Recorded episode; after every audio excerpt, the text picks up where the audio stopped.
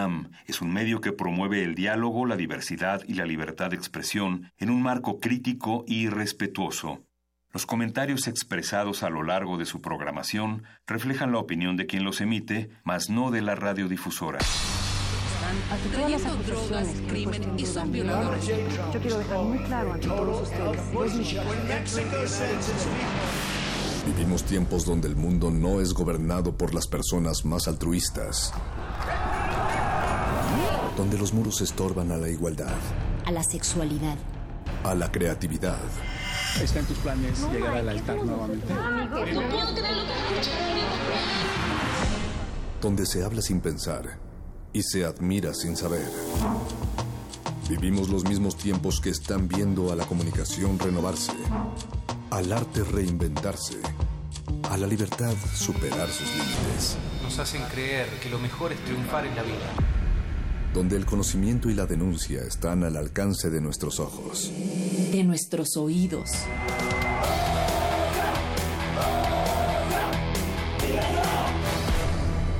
Resistencia modulada.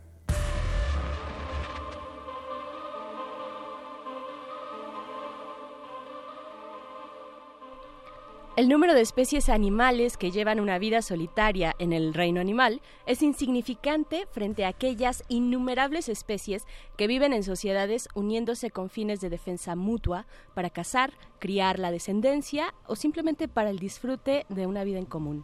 Es evidente que si el hombre fuera la excepción a esta regla general, sería la contradicción de todo lo que sabemos de la naturaleza. Sin embargo, la organización entre la especie humana ha ido cambiando y el concepto de familias separadas, según algunos autores como Engels o Kropotkin, incentiva un modelo basado en la propiedad privada y no en el bien común, como lo hicieron antes el clan o la tribu. Los hermanos son familia. Pero también los carnales, las cisternas, los panas, los compitas y la familia que decidimos tener. Resistencia modulada.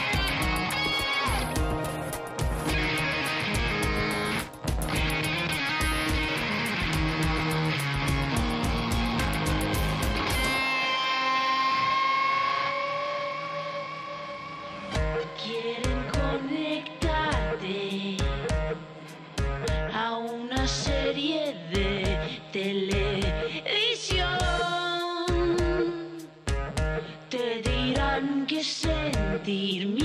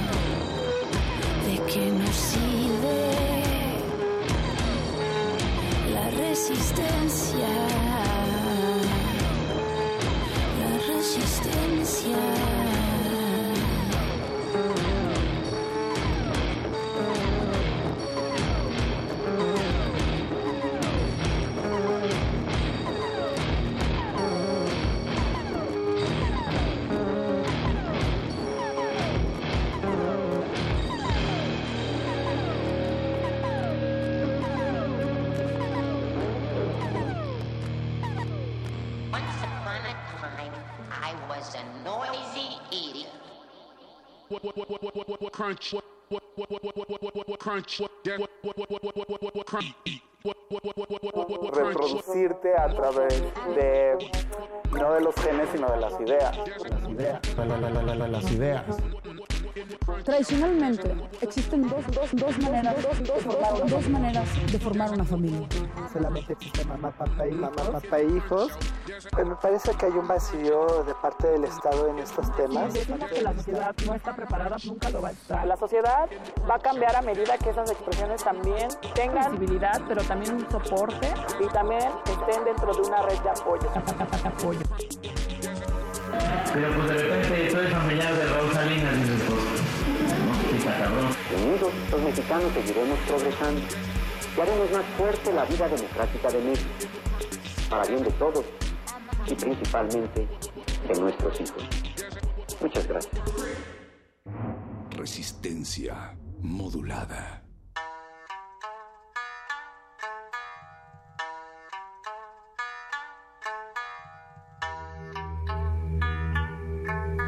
Bienvenidos todos, todas, todes a Resistencia Modulada. Les saludamos desde una acalorada y sudorosa Ciudad de México que se derrita allá afuera. Nosotras también aquí en la cabina de Radio UNAM. Transmitimos totalmente en vivo a través del 96.1 de FM. Mi nombre es Berenice Camacho, la señora Berenjena, y a un lado mío está Mónica Sorrosa. Hola, buenas noches a toda la resistencia que está ahí atenta al calor, Bere, pero también a nuestro tema semanal, un tema que hemos estado hablando a lo largo de estos días. Y bueno, pues hoy también tenemos casa llena.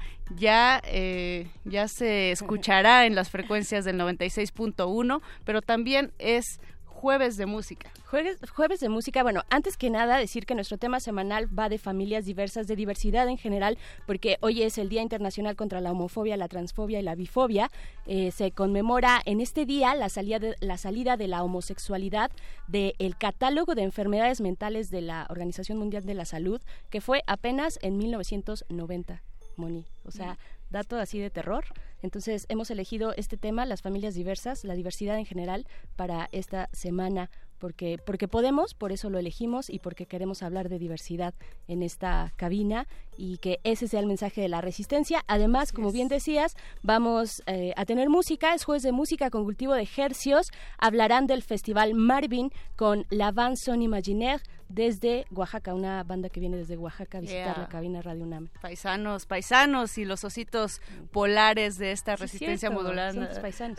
sí, son mis paisanos. Sí, sí. Los ositos polares de esta resistencia modulada van a hablar de notas rojas, sangre, catsup y papas también. Para embarrar ahí. y bueno, veré, estamos, eh, como ya mencionamos, hablando de diversidad de familias y ya Yokozuna hacía este intro musical a cabina, eh, se preguntan ellos para qué sirve la resistencia. Nosotras creemos que sirve para cuestionar, para cuestionar muchas cosas. Uno de ellos es el concepto de familia, que es relativamente moderno. Eh, pareciera que es eh, desde siempre, pero ya también decíamos que antes había formas de organización más inclinadas hacia la comunidad. y, la comunidad. y parece que eso está regresando, ¿no, Moni? O sea, estamos como sacudiéndonos afortunadamente un montón de prácticas eh, unidireccionales, unilaterales, hegemónicas y estamos volviendo a mirarnos a los ojos y eso creo que es lo importante, hacerlo en comunidad, elegir nuestras propias familias. Nosotras no elegimos quién está en la producción, pero nos encanta porque es nuestra familia de resistencia modulada, está el señor Agustín Mulia.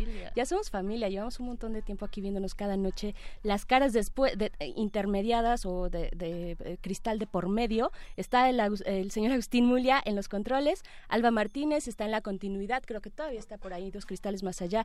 Eh, también está Eduardo Luis en la producción ejecutiva y tal, Tania Balandrán en las redes. Esta es la familia nocturna de resistencia modulada y queremos que se unan también a esta familia. Tenemos redes sociales, estamos en Facebook como Resistencia Modulada y en Twitter como arroba R que por cierto, veré, hemos lanzado esta semana la encuesta de qué tipo de familia quieres formar y pues ahí se van dando un picón la familia nuclear y la familia unipersonal. Sí, tú tienes, bueno, primero las opciones es A, familia nuclear, B, B homoparental, C, comunitaria, y de unipersonal.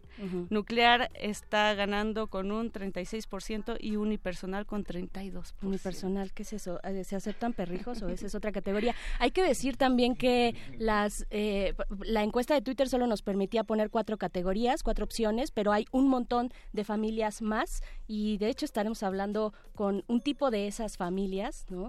Eh, las casas del Vogue en la Ciudad de México. Ya están aquí, tenemos casa llena en esta cabina de resistencia modulada porque nos acompañan eh, casas Vogue, que ahorita diremos a qué nos referimos con esto del Vogue. Está House of Machos y House of Apocalyptic, pero también está eh, Miss Auron y gente del equipo de Vice para platicarnos acerca de las disidencias sexuales. Buenas noches, chicos. Están muy calladitos. a ver, que se escuche. Están muy hablar. bienvenidos, bienvenidas, bienvenides. Cuéntenos, por favor, eh, ¿qué, ¿a qué nos referimos cuando hablamos de Vogue? para quienes no estén muy enterados de este tema. Y vamos a presentar a quienes están acá. Está Naum Calixto de House of Machos, está Marianne Eleonor y Emilio Durán, a.k.a. Furia, de House of La Bella. Ah, bueno, antes House of Apocalyptic, ¿no? Yo los conocí así. Eh, somos lo mismo, somos Apocalyptic, de corazón, nacimos Apocalyptic, pero vamos hacia la Bella. la Bella es una bueno, yo, nací House of Drag, después fui House of Apocalyptic y ahora soy House of La Bella. Entonces, todo un trayecto. Pero en sí, la Bella y Apocalyptic somos la misma familia, somos las mismas personas. Bueno, no somos las mismas personas, pero convivimos siempre juntos. Familia grande. Familia grande. y también nos acompañan Misauron. Hola, chicos. Eh, y eh, su pareja también. Avielo Drasir. Hola, Hola Avielo, muchas gracias. Eh, que también hacen algunas disidencias y prácticas sexuales que ya nos contarán también. Primero queremos saber, paso por paso, ¿qué es el Vogue y por qué se constituyen en casas? Pues el Vogue es forma parte de la cultura ballroom y es si lo queremos poner como a grandes rasgos se enfoca en el estilo de baile que estamos generando.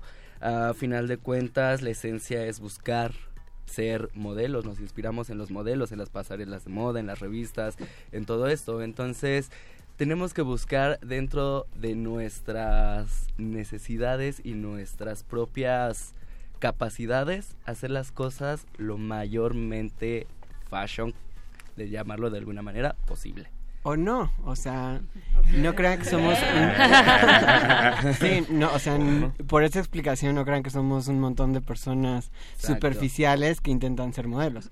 No, todo lo contrario. Este baile nace de personas negras, trans, este, maricas de los Estados Unidos en el Harlem, que precisamente no podían ser esas figuras, porque la sociedad no se los permitía. Entonces generan este espacio que se llama ballroom, en donde podemos ser estas figuras. O sea, no, solo, no somos modelos porque queremos ser fashion, somos modelos en este espacio porque este espacio nos lo permite y porque somos libres siéndolo dentro del ballroom.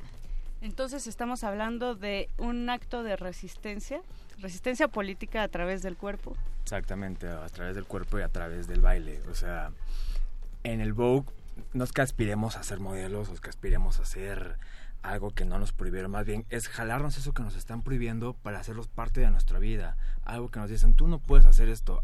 ¿Por qué no? Porque no soy blanco, porque no soy generado, porque no soy de clase alta, por ese tipo de cosas desde no saben qué.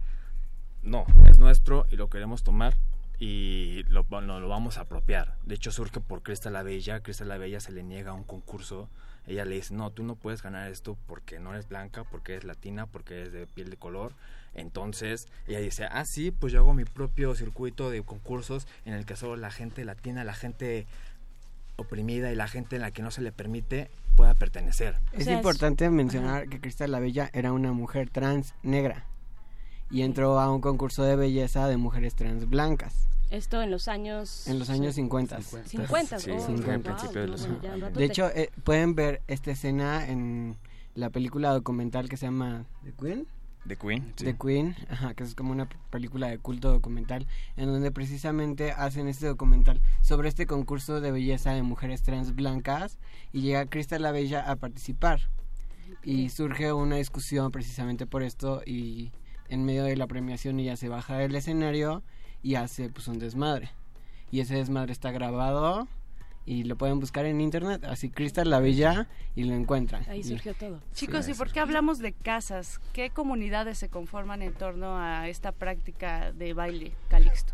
Pues las casas se forman en la necesidad de encontrar esa familia que no tenemos como una familia nuclear la encontramos en nuestros amigos, en las propias personas que bailan con nosotros, en las personas que nos vamos encontrando en este mismo camino y nos vamos formando de una manera que creamos lazos, creamos lazos completos de sé qué te pasa, sé qué tienes, sé por qué estás feliz, por qué estás triste, si tienes, ¿no? Es, es suena como muy chistoso de, bueno, yo traigo 10 pesos, pues vamos a comprarnos un kilo de tortillas para todos, ¿no? No importa, vamos a comer todos, si somos 10, nos toca de una tortilla cada una y comemos. De eso se forma, de ayudarnos también a crecer, a no dejarnos ir, a no dejarnos caer precisamente porque la necesidad que tenemos de estar juntos y de encontrar gente que vayamos para el mismo camino. Y hay una figura de madre también de las casas, ¿no? Completamente.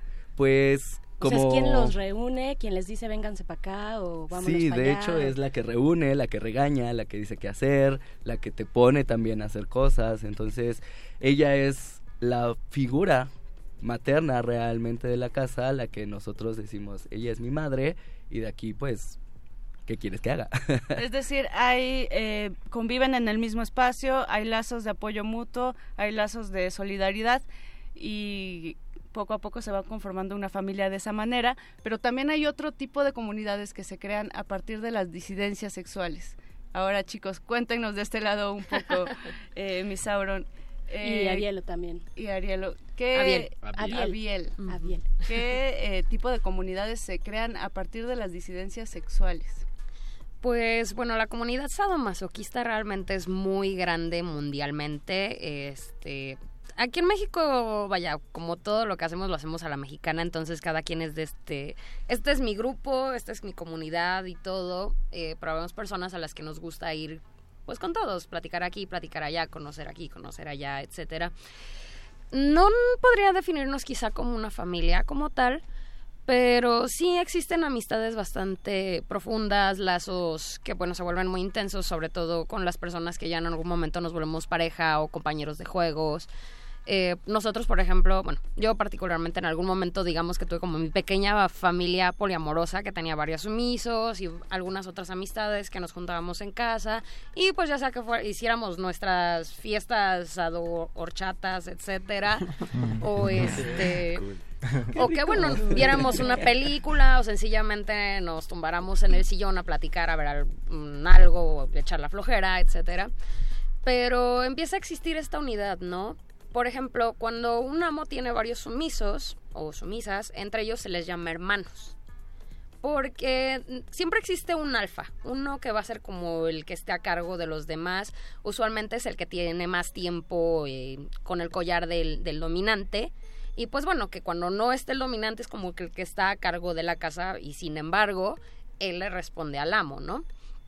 Es una situación también bastante complicada porque al final de cuentas somos personas, sí existen situaciones de celos, sí existen situaciones de dimes y diretes, ¿no? Pero, debe haber reglas, ¿no? De- supongo que tienen algún como catálogo de mínimo de comportamiento para que, pues, para minorar estos celos y estas malas vibras de pronto que se puedan. Se le llama protocolo. Ok, protocolo. Eh, y este, lo bonito de, de esta comunidad es que la mayoría nos regimos ya como por un cierto protocolo establecido alrededor de los noventas. Eh, de hecho, si me pueden- puedo hacer el comercial, un autor bastante famoso es Jay Weisman, que es quien empieza como a platicar un poco más abiertamente de este tipo de cosas. Tiene libros bastante buenos, muy útiles para, para gente que ya sea que esté curiosa o quiera como comenzar a, investigar acerca de la cosa. Pero bueno, por ejemplo, eh, un sumiso o aspirante sumiso al dominante o al top nunca le puede hablar de tú, ¿no? A lo mejor en el momento en que te estás conociendo así de, ah, sí, somos cuates, jijiji, jajaja, pero si ya se aspira a algo más, le tienen que hablar de usted. Obviamente, cuando hay, por ejemplo, un, un pequeño, bueno, se le llama establo de sumisos, entre ellos no se hablan de usted, y mucho menos al alfa, porque en algún nivel están como como en el mismo, ¿no? Están debajo del dominante, le tienen que hacer caso porque el dominante se los ordenó. Y esto parte de que ellos es- desde una posición de equidad se están entregando a él. Entonces lo que él o ella diga es lo que va. Desde luego esto surge de una plática previa, una negociación de a ver qué te gusta, quién eres, qué es lo que aspiras, qué es lo que esperas, eh, qué es lo que quieres, ¿no? Porque creo que es muy hipócrita decir que las decisiones son completamente unilaterales. Realmente sí existe una muy buena comunicación en una relación ama o amo sumiso, mm, que bueno, como estamos hablando de, de políticamente de géneros, llamémosle top y bottom, ¿no? Entonces... En un inglés neutro. En un inglés neutro. Para no hacernos bolas. Entonces, este, pues siempre existe un acuerdo, siempre existe comunicación. Desde luego, si el otro dice que no, en algún momento es no y le paras y te aguantas tus ganas de, de ser el amo malote sádico, lo que quieras, ¿no? Entonces, este, creo que es una relación bastante bonita, bastante intensa, un poco más allá de, de lo que conoceríamos como convencionalmente como una relación de pareja. Sí podría decirte que se establece un lazo familiar bastante padre, a lo mejor uno, dos, varios, lo que sea, que se llega a dar un, un algo más allá. Pero porque existe esa apertura, esa comunicación, ese podemos vernos a los ojos y hablar de lo que sea. Claro. Yo pues, quiero comentar algo. Este, yo tuve la oportunidad de tomar clases de Shibari y de Bondage y me empecé a meter un poco dentro de este mundo. Y pues la verdad es que sí me clavé mucho. Empecé a tomar como muchas clases y la verdad es que me volví buena haciéndolo. Y después de eso yo generé clases en un espacio feminista que se llama Punto Gozadera y generé Saludos. clases para generé clases precisamente para personas trans, para personas pues que se salen de lo convencional dentro del género. Salirse Y- de lo convencional, que hay que ver también cómo responde una sociedad como la nuestra ante Exacto. estas prácticas disidentes, ¿no? Eh, eso lo vamos a dejar para después de una rolita, ¿no? ¿Te parece, Moni? Vamos a escuchar un baile boj, un mashup. Esto se llama Bololo Jaja, aquí en Resistencia Modulada. Quédense. Resistencia modulada. DJ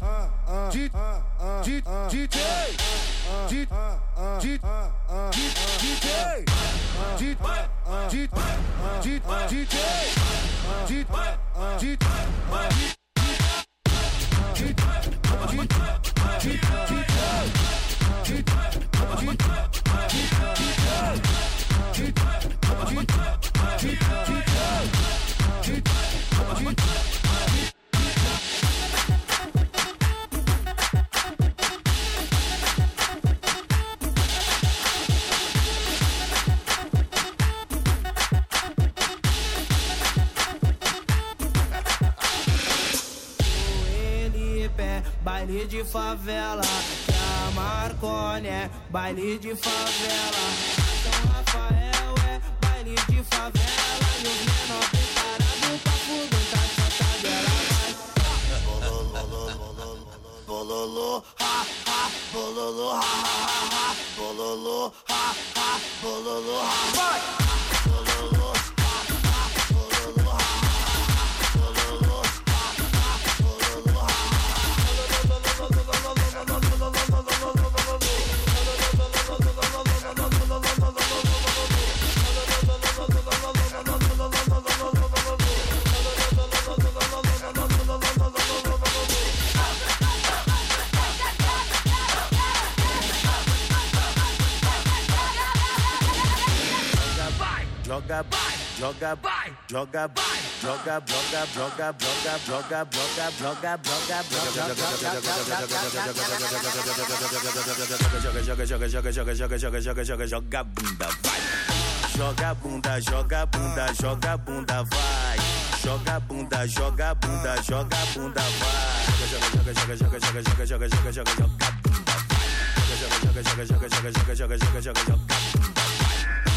bunda, joga bunda, joga bunda, vai. Joga bunda, joga bunda, joga bunda, vai. Joga, joga, joga, joga, joga, joga, joga, joga, joga, joga bunda, vai. Joga, joga, joga, joga, joga, joga, joga, joga, joga, joga bunda,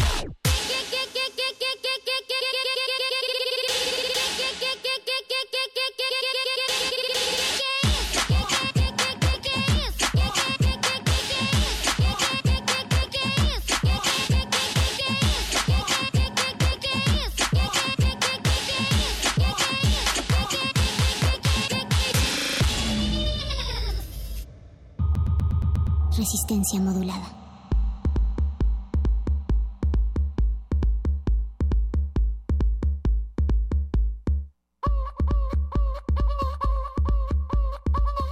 Regresamos, regresamos ya a Resistencia Modulada. La casa está llena. Hay varias casas dentro de esta misma. Casas of dentro de casas. Sí, sí, sí. House of Apocalyptic, House of Machos. También está gente de Vice por acá que yo quiero presentar de una vez. Eh, Adrián Méndez, productor de video en Vice México. Hola Adrián, que tú también te sumas a todo esto. ¿De qué manera? Este, hola, ¿qué tal? Muy buenas noches, gracias por tenernos a todos aquí. Este, pues bueno, yo estoy a cargo de la producción de la serie Modo Sexo, que es algo que estamos promovi- promoviendo en este momento en Vice. Este, y es una serie que pues trata de explorar pues los distintos modos justamente los distintos matices que pueden haber este en torno al estilo de vida y eh, explorar la sexualidad el deseo el erotismo no este en esta primera eh, tanda de videos que estamos haciendo se están tratando pues muchos temas este relacionados con el BDSM y el fetichismo y bueno la idea es empezar a abordar más cosas no pero pues ahorita eh, ya estrenamos el primer episodio que fue sobre spanking eh, sobre pues, la gente que es fanática de las nalgadas. Este el segundo episodio es donde sale Misauron Gisela este que es sobre ser dominante. Y pues próximamente la semana que viene vamos a estrenar el de Shibari eh, que es esta práctica este de bondage que viene de Japón eh, y pues seguir así, ¿no? Este, y bueno, en torno a lo que estamos comentando sobre el tema de esta sesión, este, pues sí me da, o sea, lo que a mí más me impactó es este rollo de encontrar a las personas con las que conectas, ¿no? En todos los niveles, ¿no? Este, digamos, en el esquema de familia nuclear muchas veces hay un distanciamiento, ¿no? Entre una generación y otra, ¿no? Entre los papás y los hijos. Mucho, mu- o sea, siento que eso es por lo general, ¿no? Como que hay ciertos elementos que no permiten una identificación entre una y otra. Y aquí, en ámbitos como este, ámbitos, pues también como la música, este, también me, me remite un poco como a las pandillas callejeras, o sea, estas este situaciones, estas dinámicas donde sí te entiende la gente muy bien, ¿no? De dónde vienes, que estás, eh, por lo que estás pasando, cómo te sientes. Claro. Y no sé, o sea, muchas veces eso es eh, inclusive siento que más, val- más valioso que las dinámicas tradicionales a las que estamos acostumbrados o las que conocemos, ¿no? Creo que lo importante, eh, Adrián, es darnos cuenta que la diversidad es la norma y no la excepción. Y las disidencias sexuales están y siempre han existido. Lo que ocurre algunas veces es que nos han dicho que familia es papá, mamá e hijos, o familia es así. La normalidad es lo que estamos cuestionando en esta mesa. Eh, chicos, se nos agota el tiempo, pero a mí no me gustaría irme sin preguntarles eh, qué eh, opinan ustedes del matrimonio gay, por ejemplo, o de algunas cuestiones como la adopción, porque finalmente estamos hablando de disidencias, pero por otra parte hay una normalización. Eh, rápidamente me gustaría escuchar su, sus y un modelo de vista. heteronormado, digamos, binario, Claro. ¿no? También en este... Pero bueno, no sé, ustedes digan. Claro, o sea, yo estoy, bueno, estoy a favor de que todos tengamos los mismos derechos, sí. No sé si estoy tanto a favor de, de convertir el modelo tradicional del matrimonio heterosexual a- en lo gay, ¿no? Y que tenga que ser forzosamente esta figura en donde una de las parejas ejerce la figura de la mujer y la otra la figura del hombre. Porque ahí estamos construyendo esta idea del matrimonio en base a lo que la heterosexualidad nos ha enseñado. Y eso es caer en un error, porque no somos lo mismo, ¿no? Calixto. Sí, al final es queremos formar parejas, no queremos formar títulos como tal, ¿saben? O sea, ¿por qué no el permitirnos realmente el solo ser lo que somos? Es muy tonto que muchas veces las personas te ven en la calle y te preguntan como hombre gay, ¿y quién es el hombre? ¿Quién es la mujer?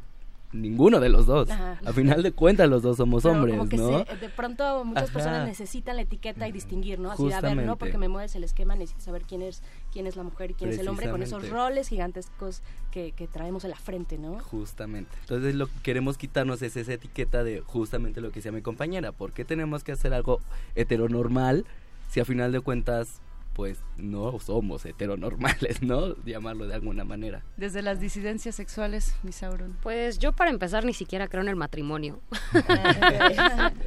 no, pero yo creo que cada quien tiene derecho a encontrar su felicidad, ¿no? La felicidad, la verdad, la tristeza son a medida de cada quien.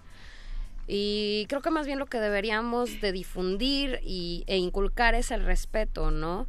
Que concuerdo con ellos con que sí, definitivamente un matrimonio homosexual es algo completamente distinto a una relación heterosexual. E incluso dentro de las relaciones heterosexuales, no me parece que debería de seguir vigente ese esquema, ¿no? De la mujer se queda en su casa y lava los trastes y el hombre trabaja. Por ejemplo, con mi pareja la cosa es al revés, yo soy la que trabaja y él lava los trastes, ¿no? Eh, y por ejemplo, en nuestro ámbito, ya hablando, cuando uno da un collar, mucha gente lo compara incluso con un matrimonio, porque existe un nivel de compromiso y de confianza en donde, pues vaya, estás dando el todo por el todo por una persona. Y es responsabilidad de uno como dominante el cuidar, el procurar, el estar siempre al pendiente del sumiso. Que aunque sí, a lo mejor en, eh, a puertas cerradas le llamas y le dices y le pegas y le haces un montón de cosas. Pero siempre todo esto parte del amor y del respeto. Chicos, ¿dónde podemos observar este trabajo audiovisual de Vice? Eh, bueno, eh, estos docus y muchos más, inclusive uno sobre Casas Vogue, este, pueden verse en el YouTube de, de- de Vice, este, eh, Vice en español, este, Vice en español, sin ñ, si lo buscan en el browser. Eh, y ahí están, también hay muchos contenidos eh, adicionales de cada uno de estos reportajes en las plataformas de Facebook, de Facebook este, Instagram, Twitter. Igual ahí buscan todo eh, Vice en español, Vice en español y pues, pues a darse. Y se ¿no? dan. Perfecto. Muy bien. ¿Y las casas Vogue, dónde podemos encontrar más Eh, información? nos pueden encontrar en tenemos nuestra página que es conmigo no mi ciela en .com y en House of Apocalyptic en Facebook y en Instagram igual. Igual en Twitter nos pueden encontrar y ahí publicamos todo lo que hacemos, en todo lo que andamos. Su Twitter personal, si, lo, si En- tienen, en quieren darlo. Twitter personal no lo no tengo. Ah, bueno, lo No tienen, no, pero si lo tienen, mi ¿quieren Instagram es Ok. my body is a gem, que es como mi cuerpo es una gema en inglés.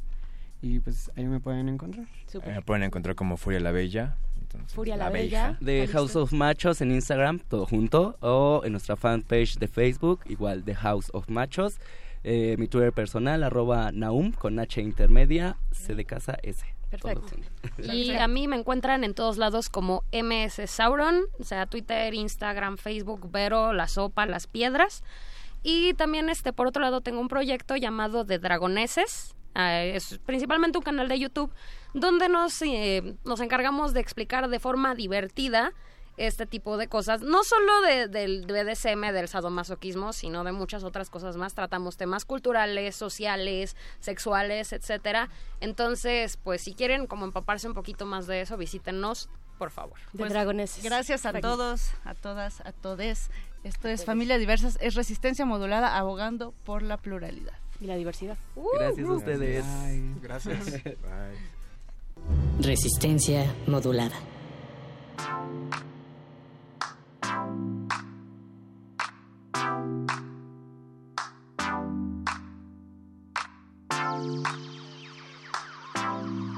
Hablando, hablando de diversidad, pluralidad y de eh, descentralizar el arte, está con nosotros ya en la línea telefónica Diego Beiró de Casa X. Hola Diego, ¿cómo estás? Buenas noches. Hola, buenas noches, ¿cómo están? Cuéntanos también eh, qué es Casa X para aquellos que no están informados acerca de este proyecto. Casa X es eh, un espacio de arte nuevo en la Ciudad de México que está en la colonia Santa María de la Ribera. También es mi casa y ahí vivo con, con mi perrita y también es un espacio de residencia para artistas. Empezó, está muy nuevo, entonces también se está gestando y está creciendo a medida que, que van pasando las semanas y los meses. Está hace tres meses y, un poco la intención de- del espacio es unir los dos puntos de, por un lado, la galería de arte y por otro lado, los espacios emergentes, sacando lo que creo y creemos con Carletti, que es mi socio, lo bueno de, de estas dos cosas, que es, por un lado, la venta y por otro lado, la parte emergente más fresca del arte y quitando la parte fría, que es lo que que a mí como espectador no me, no me agrada y creo que a la mayoría le pasa lo mismo de las galerías con precios disparatados y con una frialdad incluso en, en no poder hablar en voz alta, ¿sabes? Como, Sí, estas cajas blancas, ¿no? Que atemorizan Ajá, a exacto, cualquiera. Que, que no te, no, como que no son muy, como no te abrazan y no te dan la bienvenida para entrar y la idea de, de que esté dentro de una casa, dentro de una vivienda, este nuevo espacio con arte que, que está emergente, que, que te da la bienvenida y que nosotros también le damos la bienvenida para, para acercar al público general, como que no estamos apuntando a coleccionistas, a gente que gana, no sé, arriba de los 100 mil pesos por mes, sino a, a un público general que igual o bien puede venir a mirar o bien puede venir a adquirir una pieza que hay, hay como mucha variedad en, en, en técnicas, en artistas, en trayectorias de los artistas y en precios. Entonces está interesante también que, que la gente pueda sentirse también un poco coleccionista, porque al fin y al cabo todos todos coleccionamos cosas, ¿no? Claro, y es un Eh, acceso, es una idea bien padre de acceso al arte y a la cultura, ¿no? Sin estos estándares eh, de alta cultura y sobre todo carísimos. Eh, me gusta mucho esta idea de que Casa X abre sus puertas. Coméntanos, por favor, Diego Beiró, ¿qué va a suceder este mayo 19 y 29 de mayo? Mira, este fin de semana tenemos la segunda edición de- del mercado de arte que, que hacemos, que ya hicimos uno y nos fue muy bien. Y el mercado de arte es una expo muy importante para nosotros porque es justo la que la que financia el resto de los proyectos que, que no tienen nada que ver con, con lo lucrativo, pero esta es la que la, la expo troncal que financia y que conecta justamente los artistas con el público general y que es también la oportunidad para los artistas emergentes de monetizar un poco su trabajo, que a veces yo también soy artista y Carlos y mi socio también, y estar a la espera de una galería que te representa de manera formal y que te organiza una exposición cada dos años y toda esa formalidad que se maneja en el mercado no está tan fácil para los artistas. Y los espacios emergentes no están con obra a la venta. Entonces esta es una una oportunidad para los artistas bueno que están trabajando con nosotros que ahora son como 25 o un poco más también eh, y conectar ese, ese esos artistas y al público general que, que puede venir y que está está bueno la verdad hay, hay mucha Perfecto. obra muy Diego- diversa muchas técnicas sí Recuérdanos dónde podemos tener más información sobre Casa X, por favor. El Instagram de Casa X es Casa X, pero X es la palabra escrita E-Q-U-I-S. Y en Facebook también es Casa X, y ahí pueden ver el evento. Es sábado y domingo de 12 a 8, y ahí pueden ver la, la dirección si quieren la pueden decir también. Perfecto, pues muchas gracias Diego Beiró por esta invitación a toda la resistencia modulada. Muchas gracias. Chau. Gracias, Diego. Y nosotros les invitamos, nosotras, nosotros, nosotros les invitamos a quedarse aquí en Resistencia Modulada. A continuación sigue eh, la entrega semanal, es una retransmisión, entrega semanal de la investigación de periodistas de a pie en esta colaboración con Resistencia Modulada. Este mes toca el tema de elecciones 2018. Vamos a escuchar el segundo cap- capítulo aquí en Resistencia Modulada. No se muevan, regresamos pronto. Periodistas de a pie y resistencia modulada presentan, presentan. Elecciones 2018. Elecciones 2018. Los cuatro fantásticos. Las elecciones de 2018 son las más grandes de la historia de México. Hay 18.311 cargos en disputa. Diputados, senadores, gobernadores, alcaldes, regidores, consejeros, el presidente de la República. Y el organismo a cargo de supervisar esta operación masiva es el Instituto Nacional Electoral, el. INE. Ahí, las decisiones finales recaen sobre el Consejo General, la figura formada por 10 consejeros y un presidente. El problema es que el INE tiene la peor imagen que un árbitro electoral ha tenido en décadas. Ya no queremos fra- más fraudes. Y si hay fraude, pues que nos aventamos un tirito con ellos. ¿No? Sí, yo creo que lo más decente.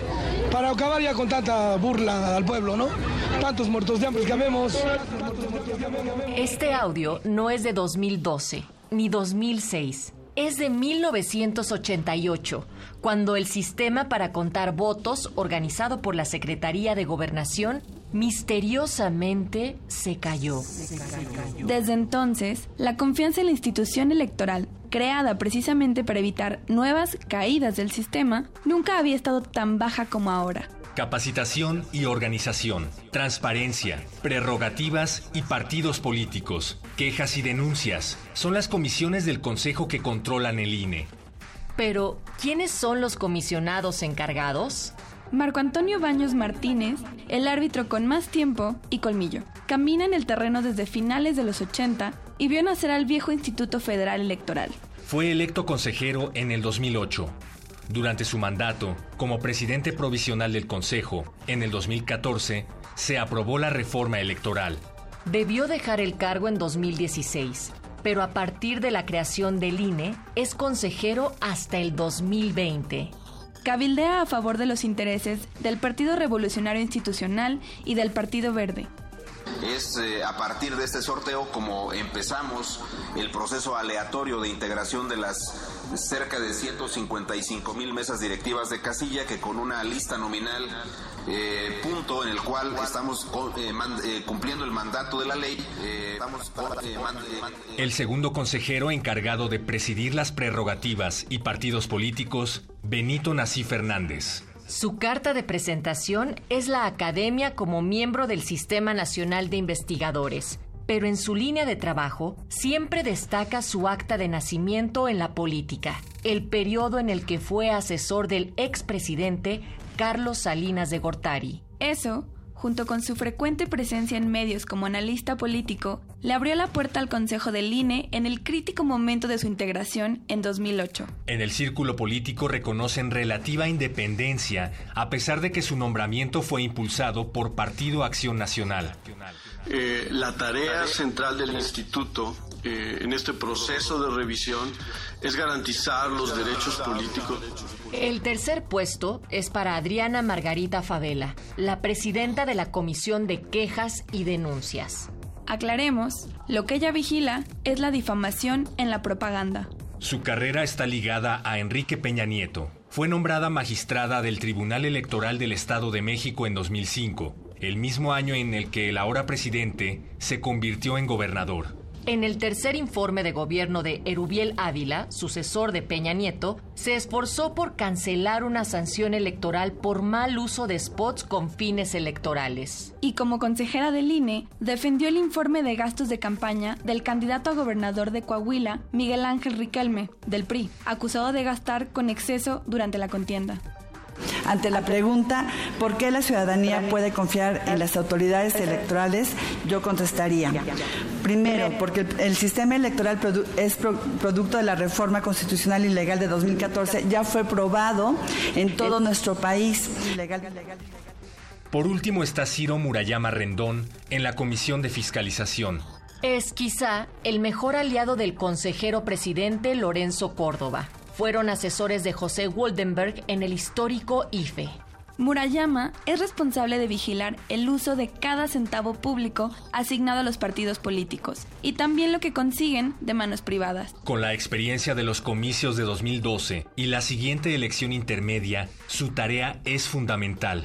En ambos procesos, el dinero inclinó la balanza. Al final, su decisión en los procesos de Coahuila y el Estado de México, donde abundaron las denuncias por rebasar el tope de gastos de campaña, lo pusieron en el ojo del huracán. Murayama avaló la decisión del INE en favor de los candidatos del PRI. En los comicios presidenciales de este año, impulsa un modelo para fiscalizar, en tiempo real, el gasto de los candidatos. Pero no creo que sea a base de mercantilizar el ejercicio del voto. Visita el sitio de Elecciones 2018 en piedepágina.mx y consulta más noticias sobre el proceso en los estados, conoce los perfiles de los gobernantes e información de quienes vigilan las elecciones, además de reportajes sobre los votantes. Con información de Ana Villa. Guión, Ana Villa y Celia Guerrero. Voces, Jimena Natera, Natalia Luna, Héctor Castañeda. Controles técnicos, Rafael Alvarado. Producción, Mario Conde, Héctor Castañeda.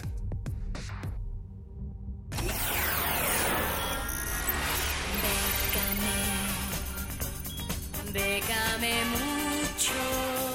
Convocatorias de todos los sabores y latitudes para las mentes mexicanas. Toga y Birrete, especializados en resistir economías en decadencia. Décame mucho. Déjame mucho.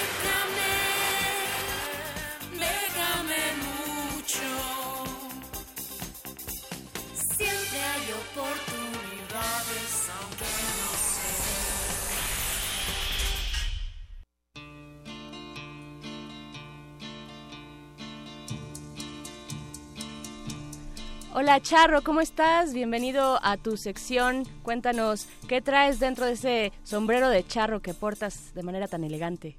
Hola, Bere, a todos allí en cabina y a la Resistencia que como cada semana nos escucha. En esta semana les traemos unas opciones un poco hacia músicos y un poco a gente que está en la Ciudad de México. La primera es la de House of Band Sessions, que cierra el próximo 13 de junio a la medianoche.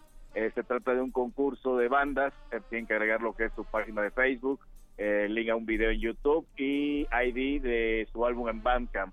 Habrá 16 semifinalistas y de ahí verán que, que, tienen que proceder aquellos semifinalistas. Pero aquella banda que sea ganadora tendrá la oportunidad de presentarse en el escenario de House of Bands México, que como bien saben eh, es un festival que lleva muchos años y se realiza a nivel internacional eh, en varios países. eh, incluido México, obviamente. Eh, también serán acreedores a ser parte del roster de bandas apoyadas por la marca que patrocina el festival. Del mismo modo viajarán a alguna de las ediciones del festival en el extranjero, puede ser en Estados Unidos, Europa o Sudamérica. Eh, a la banda obviamente se le cubrirá lo que es el hospedaje de tres días, dos noches, los vuelos redondos y los viáticos que incluye comida y transporte, ya que si se quieren comprar un recuerdito para su jefecita, El eso souvenir. no va incluido. ¿No incluye tenis, charro? No, no incluyen, no incluyen, Oh. muchachos. Bueno, al menos de momento en las bases. Quizá luego se pongan un poco más dadivosos y incluyen un par. Eso es. ¿Qué más, Charrito? Traemos también lo que es el concurso de canciones de Expo Compositores 2018. Este cierra el próximo 21 de septiembre y pueden enviar temas todos los compositores sin importar el género musical, aunque para aquellos fieles seguidores de esta sección que ya han escuchado esta eh, ediciones anteriores de este concurso podrán atestiguar que principalmente se enfocan en géneros del regional y de baladas, entonces aquellos metaleros como el buen perro muchacho, probablemente este concurso no sea el más adecuado, a pesar de que se refiere a todos los géneros. También no hay límite de canciones, todos los compositores pueden participar con el número de obras que deseen, siempre y cuando paguen inscripción por cada tema. Deben de checar que el tema no pase los cuatro minutos de duración y el formato único que aceptan es MP3 deben obviamente estar libres de compromisos con editoras, eh, disqueras, etc. y ser inéditos. El costo de inscripción por tema es de 250 pesos y aquellos ganadores repartirán una canasta de 3 mil dólares lo cual no está nada mal, no Nada especifica mal. las, las cantidades para cada uno de los primeros tres lugares, pero obviamente el primer lugar se llevará un monto mayor. Buenísimo. ¿Qué más? Y para terminar traemos el 2049 Rally en tu ciudad, Juégate el futuro. Cierra el próximo 20 de mayo y está enfocado a jóvenes de entre 17 y 23 años. Este rally se llevará a cabo a finales de mayo, del 25 al 27 de mayo, pero para inscribirse tienen hasta el día 20.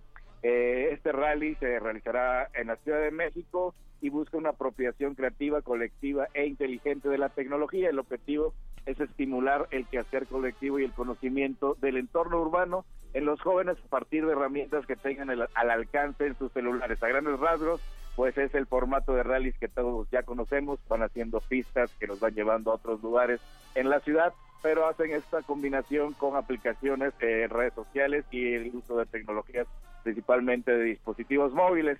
El equipo ganador se llevará 15 mil pesos y la creación profesional del proyecto y un espacio en el Festival Pérdice. El proyecto, ya cuando lean las bases completas, verán que es parte de, de lo que tendrían que hacer en este rally. Entonces, aquellos que pues, ganen, además de que se llevan un chelín, pues concretarán el proyecto que desarrollarán dentro del rally. Está Pero, buenísimo. Para mayor información, si no tenían lápiz o papel de la mano, estas y otras opciones ya están posteadas en las redes sociales de Facebook y Twitter, Lecha Re, hashtag Bécame Mucho y las redes oficiales de Resistencia Modulada, muchachos.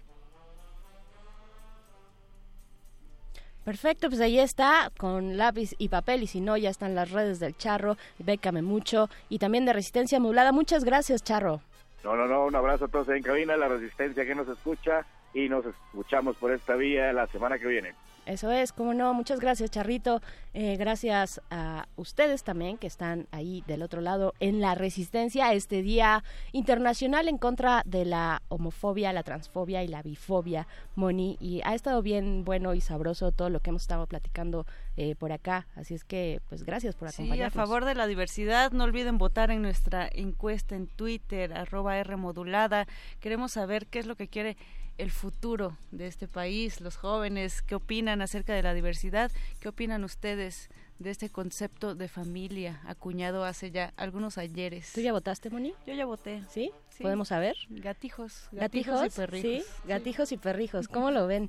Eh, eso es, bueno, nuestra cuarta opción, que es, eh, ya va con el 31%, familia unipersonal, que además hay muchas en situaciones bien distintas, no necesariamente a veces por elección, Moni.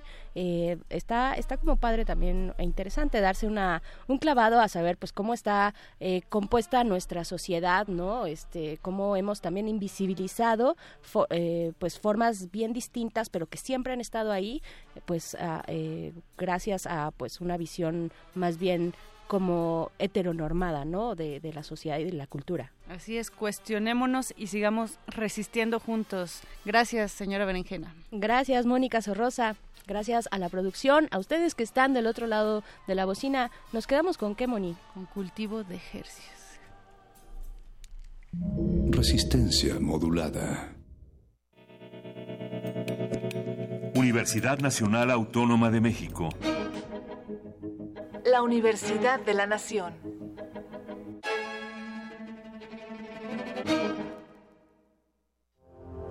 M68. Voces contra el olvido. Una serie que rescata los testimonios de quienes vivieron los acontecimientos. Era una sociedad efectivamente muy represiva. Yo sí pensaba que estábamos haciendo algún tipo de revolución. Entonces ser joven ya era ser joven del mundo, no solamente de México. Es que era tanta calumnia en nuestra contra que tuvo el efecto contrario. ¿Recuerdas? Batallón Olimpia, no disparen. Y empiezan a disparar también. Entonces hay fuego del ejército, hay fuego del batallón Olimpia, hay fuego de los francotiradores y en medio la manifestación. En enero de 68 voy a la alberca de la Vocacional 7 y alguien va a la Sinfonola a poner una canción de Los Panchos. Termina en 68 y lo que estoy oyendo ya es a Jim Morrison. Comienza el 5 de junio. Acompáñanos todos los martes a las 10 de la mañana. 96.1 de frecuencia modulada. Radio UNAM. Experiencia sonora. Habla Ricardo Anaya, candidato de la coalición por México al frente. Esta no es una elección más. está en juego el futuro de toda una generación. Y esta no es una contienda entre dos personas, es una contienda entre dos visiones de país. Te invito a que lo hagamos juntos, los jóvenes con su potencia, los adultos con su experiencia, los niños con su alegría. En este proyecto cabemos todos. Cuando la esperanza se vuelve invencible, la victoria final está asegurada. Lo podemos lograr. PRD. En México está creciendo la esperanza, un movimiento que se vuelve cada día más grande con la honestidad, las propuestas y la alegría de nuestra gente. Estamos unidos y eso nos hace más fuertes para transformar lo que parecía imposible cambiar. En cada ciudad, en todas las regiones, somos más los mexicanos con Morena y contigo seremos la mayoría que va a comenzar un nuevo capítulo en la historia de México. Vente a Morena, la esperanza de México. Juntos haremos historia. Vota por los candidatos a diputados y senadores de Morena. Aquí nosotros somos los jefes, los que movemos la ciudad, los que le damos color, los que la construimos y los que la levantamos. Aquí todos nos echamos la mano. Aquí abrazamos las diferencias, nuestra diversidad. Porque aquí siempre hacemos frente. Porque aquí nadie se raja. Aquí los jefes somos nosotros, los ciudadanos. Aquí, la jefa es la ciudad. Alejandra Barrales, candidata a jefa de gobierno, por la Ciudad de México al frente. PAN. Un glaciar es una capa de hielo que se origina en la superficie terrestre. Su existencia es posible por la acumulación, compactación y recristalización de la nieve. Se sabe que cada glaciar contiene en su interior una historia musical que depende de su edad y su tamaño. Se sabe también que muy en lo profundo de las aguas polares, todos los glaciares están conectados entre sí. Glaciares, túneles infinitos para el fin del mundo. Jueves, 22 horas, por el 96.1 de FM, Radio UNAM. Los necesito con amor por esta ciudad. Aquí nosotros somos tus jefes, la jefa es la ciudad. Con varales vamos al frente, nos une el amor por la ciudad. Ale, ale, varales, ale, ale, varales, ale, ale, varales, ale, ale, varales. Alejandra Barrales, candidata a jefa de gobierno. PRD. Voto libre. Voto libre. Yo voto libre. Es mi decisión. Porque mi voto cuenta. Y voy a elegirlo yo. Voto libre. Investigo las propuestas. Elijo y exijo que las cumplan. Yo voto libre. Porque mi país me importa. Este primero de julio. Yo voto libre. INE. El domingo 20 de mayo a las 9.30 de la noche, hora del centro, el INE realizará en Tijuana el segundo debate entre quienes compiten a la presidencia de México. En esta ocasión habrá público presente participando. El tema principal a debatir será México en el mundo y se discutirán los siguientes puntos. Comercio exterior e inversión, seguridad fronteriza y combate al crimen transnacional, derecho de los migrantes. El debate será transmitido por diversos medios. Infórmate y vota libre el próximo primero de julio. INE.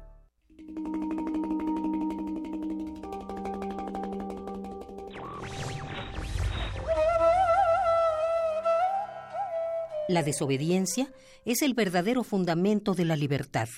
Los obedientes deben ser esclavos. Henri David Thoreau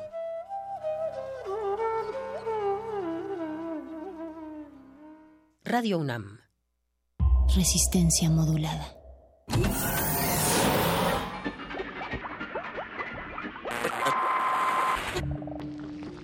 Entre los brotes culturales silvestres y la hidroponía acusmática se encuentran las conversaciones cantadas. Estudiamos el milagro de la música libre en el aire. Cultivo de hercios. Frescura en la flora musical.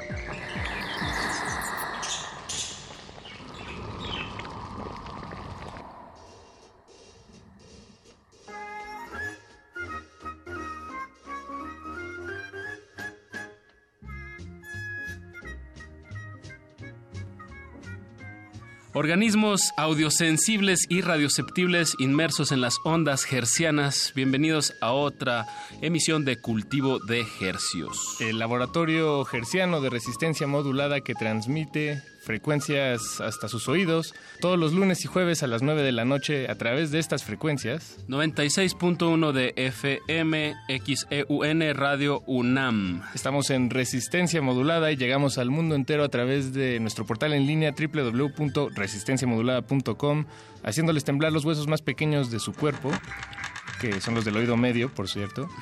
Estamos aquí en la cabina de Radio UNAM. Apache Raspi, mi colega, y, Paquito de Pablo. Pero me gusta que hagamos la introducción cruzada, Paco. Eh, pues hoy siendo jueves 17 de mayo, ¿qué, vamos a, tener esta noche, Paco? Esta noche tenemos invitados que materializan pesadillas, o eso, eso nos hacen creer, vamos a ver si, si es verdad o no. Tenemos a Levanson Imaginaire, una, un, un trío de la ciudad de Oaxaca, Oaxaca de Juárez, eh, que nos visitan este fin de semana a, la Ciudad de México y pues pudimos capturarlos con nuestras redes gercianas, eh, por lo menos por, un pequeño momento. Vamos a charlar con ellos y pues para calentar las frecuencias empecemos con un tema que se llama Los monstruos del hash de su primer álbum El horror jazz o el horror jazz del 2014. Eh, escuchemos y volvemos a charlar con Oscar y Eri Tanat de Levanson Imaginaire. No le cambie, estamos en vivo aquí hasta las 10 de la noche. Estudiamos el milagro de la música libre en el aire. Cultivo de Jercias.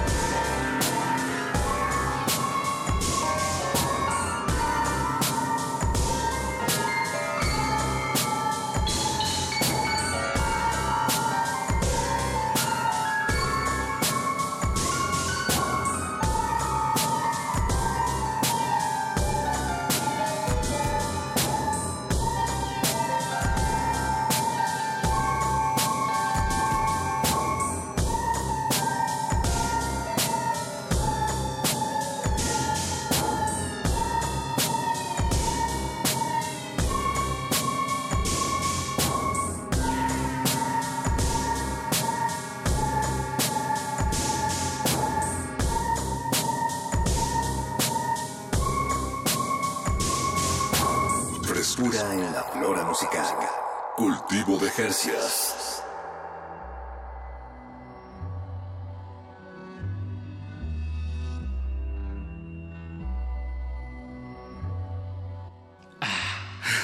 Buenísimo. Acabamos de escuchar Los Monstruos del Hash de la banda de nuestros sujetos de estudio de esta noche, la bande Son Imaginaire.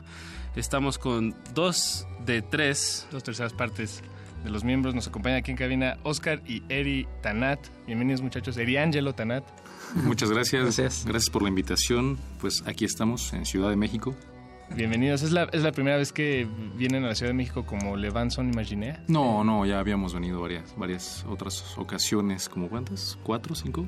Cuatro o cinco Algo así. ocasiones. Ok, desde el 2014 que empezaron. Ajá. eh, bueno, oficialmente. es el primer disco es del 2014. El primer disco Eh, es del 2000 2014, el mismo año que empezó la banda, el mismo año lanzamos el disco.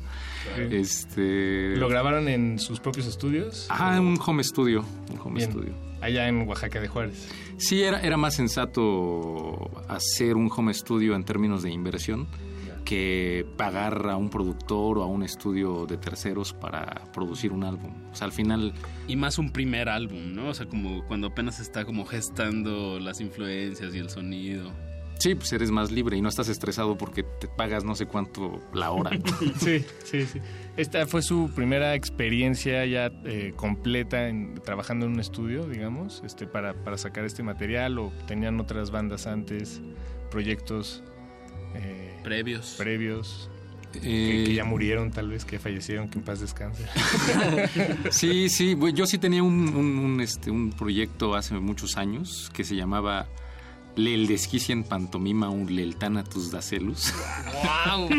¿Podrías, podrías repetir eso lento, para, para, para el goce de nuestra queridísima audiencia? Ok, ok, lo diré. Lel Desquician Pantomima un Lel Thanatus Dacelus. wow. Siempre le gustan los nombres largos.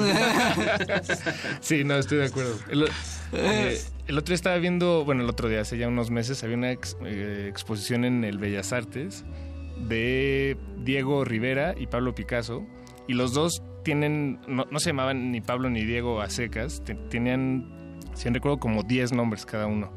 Este, ahí está, digo, me encantaría habermelos aprendido, pero sé que los dos comparten Diego, eh, Pablo y Nepomuceno, entre todos esos nombres. Digo, ya, perdón, nada más un- una anécdota sobre los nombres largos. ¿Es inventado? Claro, ¿El sí, es, es- es completamente español inventado. deformado. sí, Bien. Pues- Ya. Y Oscar y Eri, eh, pues me, me llama mucho la atención del proyecto, pues que son bastantes, bastantes influencias con una cierta línea, eh, pues como de electrónica, de dark wave, de synth pop, de, de ambient, no sé qué, qué otros géneros se me estén quedando en la mesa, ahorita ustedes nos dirán. El terror. El terror, el teatro, eh, pero como toda esta, esta amalgama se mezcla en, en- en su ciudad, en Oaxaca de Juárez. Como que me gustaría que aparte que nos dijeran estas influencias que se me están probablemente quedando, cómo esto se traduce en Oaxaca, en su ciudad natal. Pues primeramente, pues esto surge a través de, de un con- de una obra teatral, ¿no? Ah, ok. Eh, Nuestro Ese es el trasfondo, Ajá, es el transform del transform el trasfondo de la banda. Por eso no es el vocalista. Surge pues esta obra teatral que se llamaba El Cabaret del Horror. Ok. Era sobre crítica hacia el arte, hacia lo social. Este, ahí surgen nuestros personajes y posteriormente lo que viene a partir de ello es que pues ya se, se rompe esa obra teatral y, y surge un proyecto entre Oscar y, y yo y posteriormente entonces ya llega lo que es el violinista con nosotros y Que- que no nos formamos el. El trío, ¿no? El trío de muertos, le llamamos. Sí, no, no podemos decir que en paz descanse porque aunque ya está muerto, su vida no es muy descansada, que digamos. Ok, es, es- es similar a la de un zombie, me imagino, que nada más eh, seguirá hasta obtener esos, ese cerebro, eh, pero en un estado catatónico. Pues chupa el cerebro de otros violinistas. exacto, exactamente. Entonces, a partir de ello, pues nosotros compartimos como ciertos gustos musicales, que, que es el synth pop, el dark, el electro, este, Gótico. el blues, el jazz, el swing. O sea, no nos casamos con, con solamente un género, ¿no? Entonces, quisimos unir todo eso en, en lo que es ahorita la banda y además también la teatralidad que teníamos al principio No la perdía. que, que teníamos al principio en la obra de teatro. Entonces dijimos, pues hay que hacer una banda diferente porque siempre vemos que, que las bandas este, se paran a tocar y pues ya eso es... Eso es lo que nada más pasa. Entonces queremos interacción con el público y que la gente disfrute el show, ¿no? Que sea algo totalmente innovador y diferente. Es que es, es- es una cuest- cuestión de ambición, porque como nos gustan muchos géneros de música, este, pues queríamos poner todo en una sola cosa. Como suele ser, un gran licuado de, de un, lo que nos licuado, un gusta. licuado. Lo que le da la, la consistencia es este, el- su base de oscuridad, ¿no? Ese es el común denominador y, y el teatro, ¿no? También, bueno, ya viéndolo en, en vivo, eh, que por cierto este fin de semana se presentan en el marco del Festival Marvin. Eh, ¿Nos pueden decir bien el, el foro y el horario? Sí, es en el Caradura a las 6.55. Ni un minuto más ni un minuto menos. Bueno, es que en un festival como el Festival Marvin, que, que, que son muchos foros, este, Sí, tiene que haber buena y- logística. Y cincuenta y tantas eh, pro- proyectos musicales en un solo día, pues sí. 6.55. Pues ahorita Buenísimo. hablaremos más detalles sobre lo que están preparando para este show y bueno, que nos platiquen más experiencias, pero me gustaría que nos fuéramos con algo, algo de más música. Algo, de- ya vimos como sus inicios del 2014 de su disco El Horror Jazz. Ahora escuchemos algo de, de lo que están presentando, eh, que, les- que se llama Mezcal a pleno vuelo. Ah, sí, el álbum es Mezcal a pleno vuelo. Es que hay una rola que se, que se llama Mezcal a pleno vuelo. Ah, ok, ok. Después podemos hablar de ese detalle. Ok, Sí, sí, no, sí. no. Pues es- escuchemos algo. ¿Qué quieren escuchar de este disco? Escuchamos Cabaret, que es como el primer tema, bueno, el Sencillo. segundo, pero Fue el primer sencillo Eso. lanzado oficialmente del disco Mezcal a pleno vuelo. y es el segundo tema del disco, si bien recuerdo. Y es el después de una segundo tema del disco después de una introducción, sí. Sí. Y lo ligaremos con Payaso del Circo Industrial. Buenísimo. Estamos, eh, vamos a escuchar a Levanson Imaginaire, nuestros sujetos de estudio esta noche en Cultivo de Hercios. No le cambie. Estudiamos el milagro de la música libre en el aire. Cultivo de Jercias.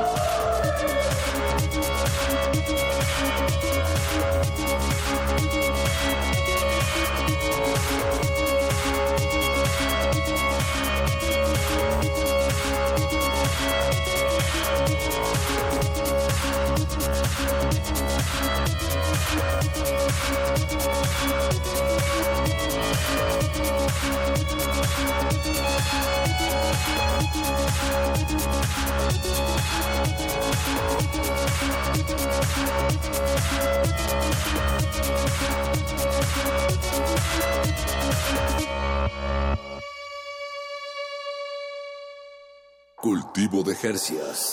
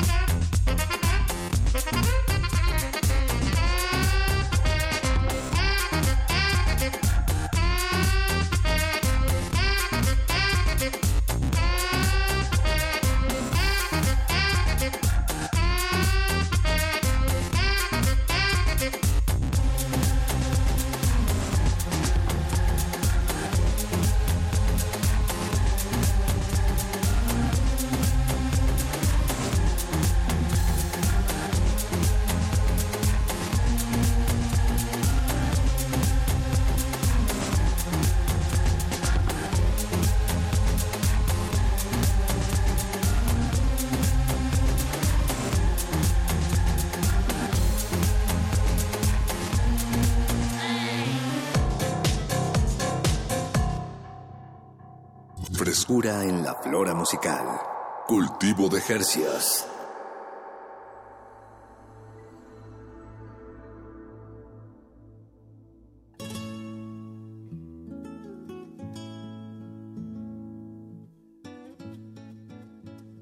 Acabamos de escuchar a El payaso del circo industrial, antes de eso Cabaret. Ambos son temas que se desprenden del álbum Mezcal a pleno vuelo, sacado este año 2018. Bueno, de, de hecho, Payaso es del Horror Jazz. ah, parra- payaso es del Horror Jazz, ok. Horror Jazz, este, su primer álbum 2014. Jazz, por supuesto, con Y. Me encanta. De la band Son Imaginaire, que son nuestros sujetos de estudio de esta noche. Oscar Yeri. eh, son hermanos, ¿verdad? Sí, sí, digo, no, no quería... Es, es muy obvio, pero bueno, nada más que conste radiofónicamente que, que es una banda eh, de, entre hermanos. Familiar. familiar, y un violinista Es un, es un zombie. Este, este, ¿cómo se llama? Eh, nepotismo. Exacto. nepotismo. No- nos pueden acusar ahora. Pueden ir a arrojar, arrojarnos tomates. Oscar Yeri, pues escuchamos en este bloque un, un tema de su producción nueva y un tema de su primer producción del 2014. Eh, muy terroríficos temas, ambos. Eh, bueno, los, los tres que hemos escuchado. Me, me gusta mucho la carga de... de- es, decir, en la música sí hay todos los elementos que, describían hace un momento. Hay mucho swing, está este elemento del cabaret. De repente también hay techno exploración de, sintetizadores. Y, y, vaya, to- todo eso cabe muy bien, pero hay algo que tal vez no es un género musical en sí y sin, y sin embargo sí es una sonoridad que ustedes le dan a su música, que es este lado como de, de las pesadillas, de más hacia lo, lo- lo oscuro.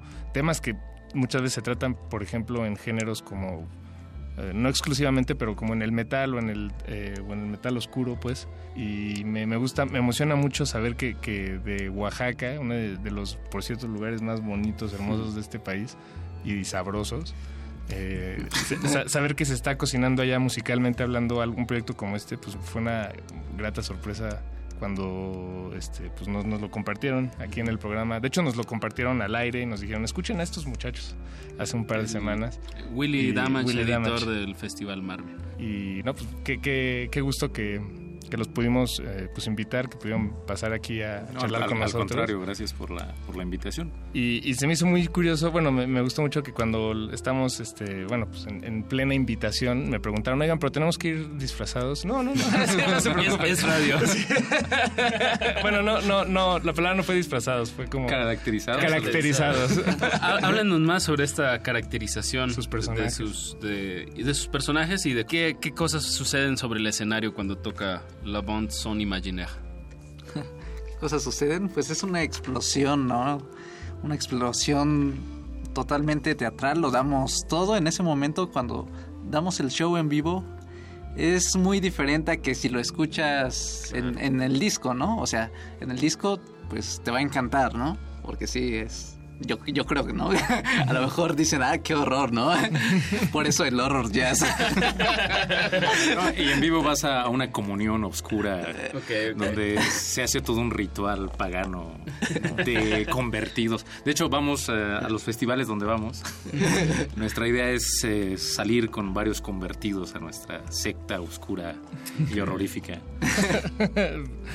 Pues yo creo que eh, las presentaciones en vivo siempre invitan a eso, ¿no? A tener un, un, un acercamiento. Una un- comunión. un- sí, con, con la audiencia y, y bueno, y de, de entrada en el teatro sucede creo que todavía más que, que en las presentaciones en vivo en el sentido de que pues en el teatro entras al, al, a- al foro y hay un acuerdo no implícito entre los actores y, lo, y, y la audiencia, los espectadores, eh, de, de que lo que va a suceder ahí pues está contenido en, en sus propias reglas y a diferencia de un show, digo, en un show también hay, ¿no? En un, en, en un toquín, pues, en un este, musical, pues también hay un acuerdo, pero siento que las, las reglas de ese acuerdo no son tan, bueno, son muy diferentes a las del teatro, en ese sentido, ¿no? Eh, ambos son eventos efímeros, eh, pero, pero el teatro no sé, Pues cuando pienso en teatro pienso en las raíces de la humanidad.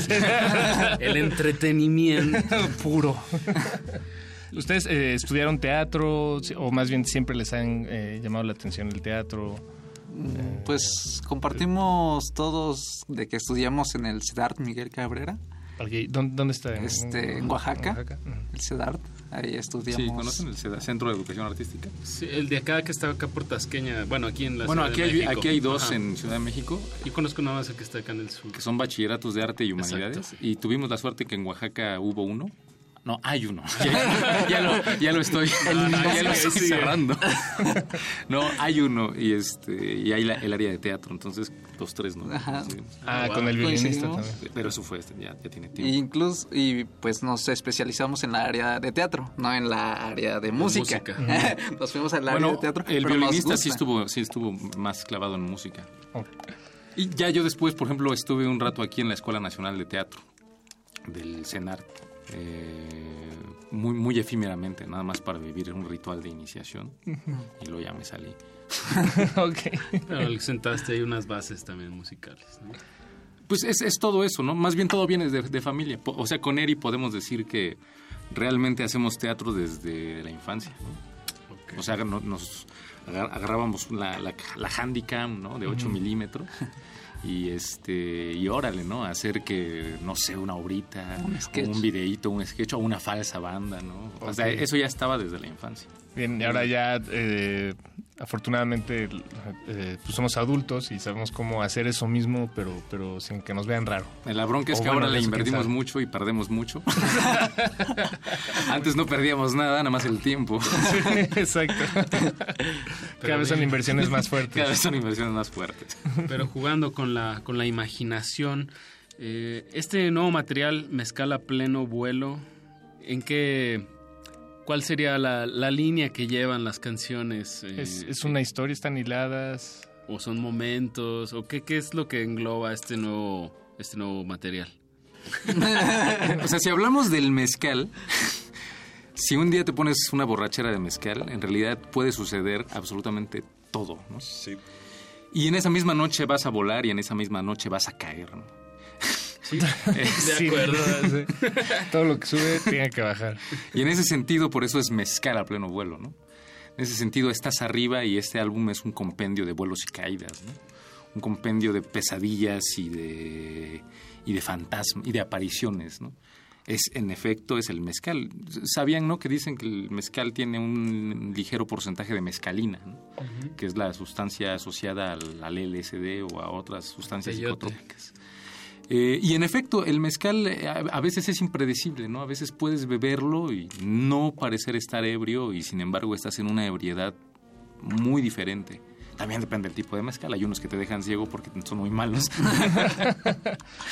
Bueno, pero en Oaxaca está. Ahí En Oaxaca está el es la, mezcal. la- la Sí. cuna. Y Sí. también era la analogía, ¿no? O sea, actualmente el mezcal es un producto que es- está experimentando un boom no nada más a nivel nacional, sino también a nivel Internacional. internacional.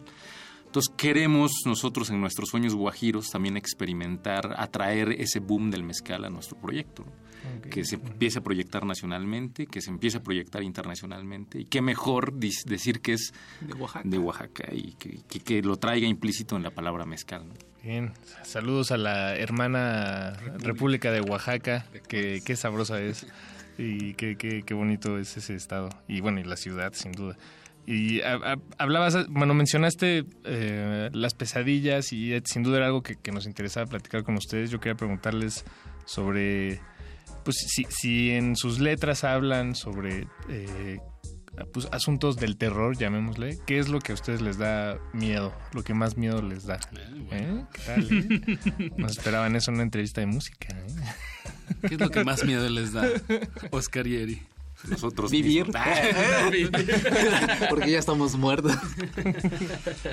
El país, ¿no? Es el país. O sea, el qué más terrorífico que... Sí, estamos en un país bastante terrorífico. Y en ese contexto del mundo, ¿no? O sea, también no es que el mundo esté... Digo, en eso nos hemos puesto de acuerdo. O sea, al final lo, lo que los tres compartimos es eso, ¿no? Ese... Y creo que no, no nosotros tres, todo el mundo. Creo que todos tenemos miedo, ¿no? Sin duda. Hoy, hoy en a- México a cosas. Todos tenemos miedo en términos sociales, ¿no? De salir, de levantar la voz, de, que alguna amiga salga en la noche y no regrese. O sea, te- te- tenemos miedo, ¿no? O sea, el miedo es permanente.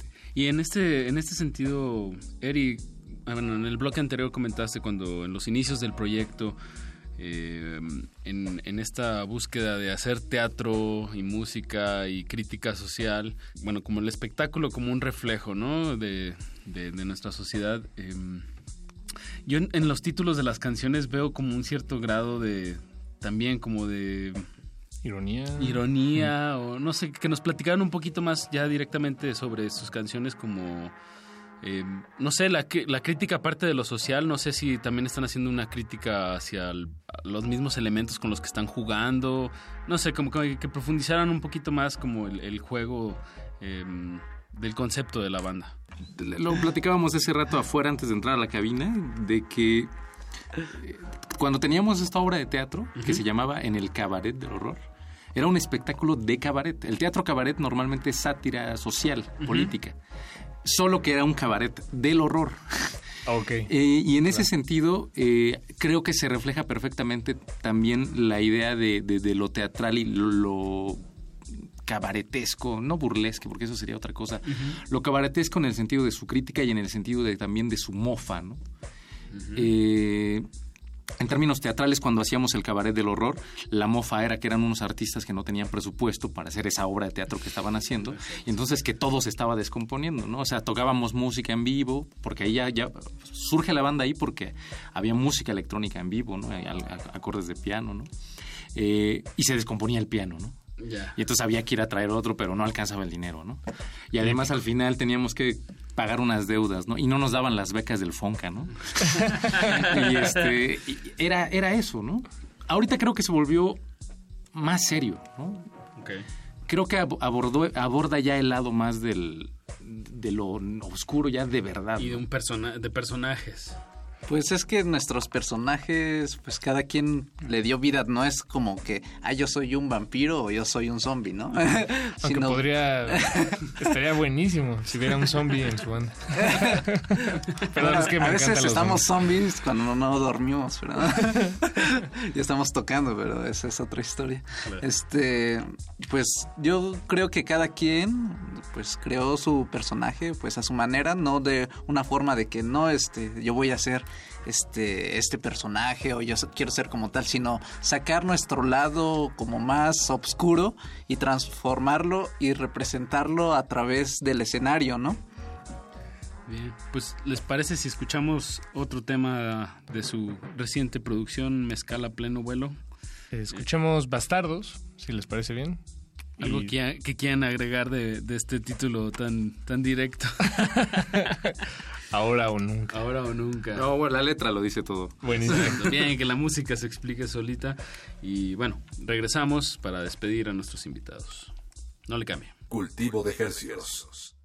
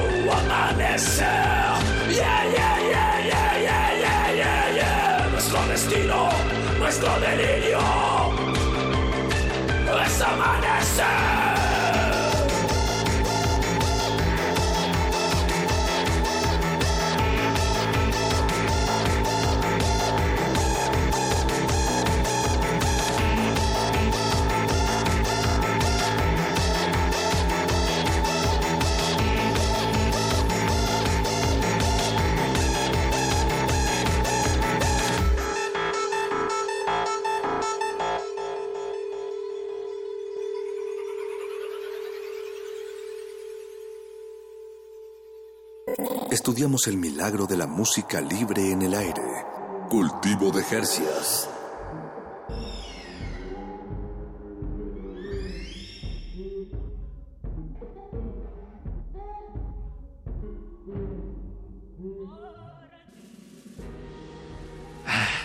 Bastardos.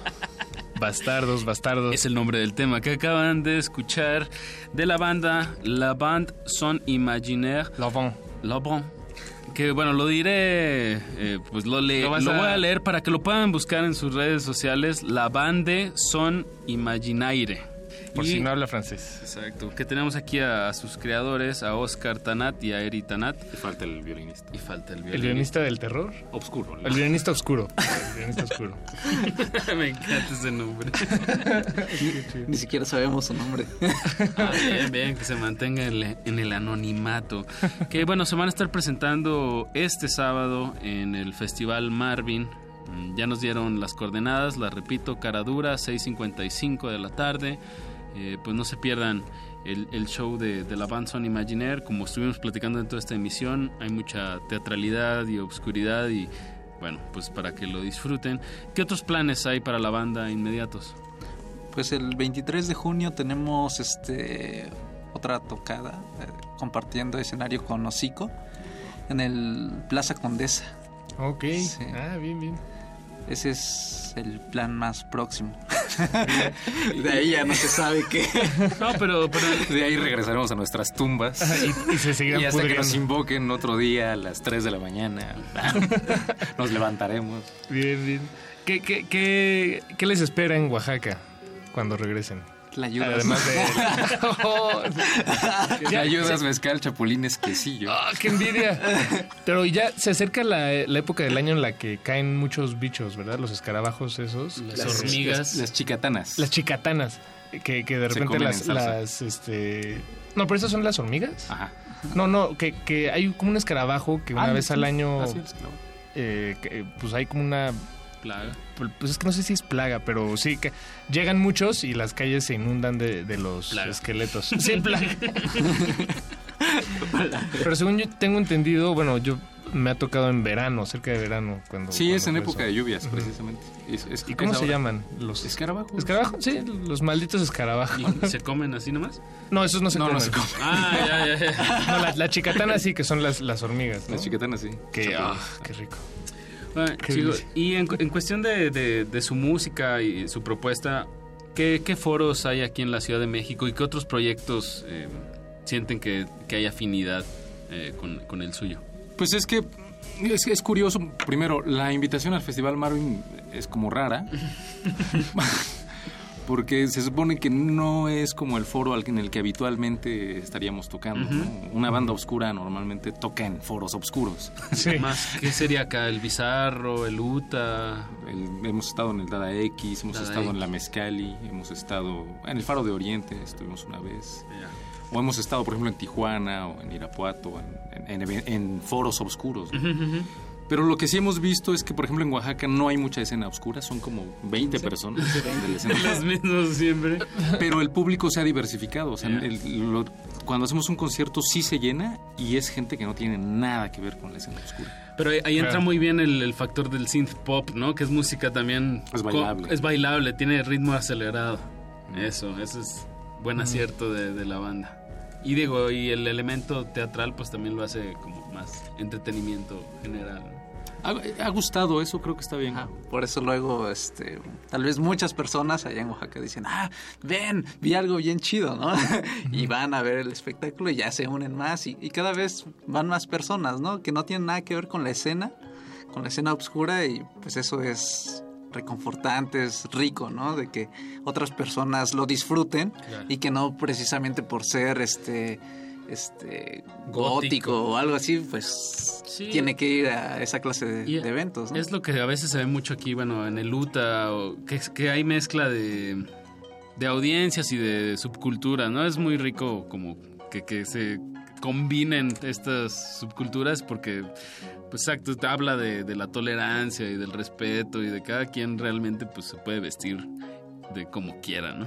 Sí, bueno, y de, de- también de apropiación del, del espacio, ¿no? Exacto. O sea, vas, si vas a un, a un lugar, a un, a un venue, este, a, a, pues no sé, a, a convivir con, con tu comunidad, a tomar unos tragos, eh, pues tal vez no perteneces a, la, a ninguna escena de la música que está aconteciendo y sin embargo en ese momento... pasas bien? Este, eh, pues sucede, suceden cosas increíbles. Pues sin duda. Bueno, y además en Oaxaca pues hay una eh, un flujo cultural importantísimo Claro, y- internacional. Y sí, bueno, y el nacional es importantísimo también. Es eh, me encantaría regresarme a Oaxaca con Sí, ustedes. en Oaxaca confluye como todas las... Somos el estado con mayor diversidad cultural y lingüística. Claro. Gastronómica. Eh, gastronómica, eh, sí.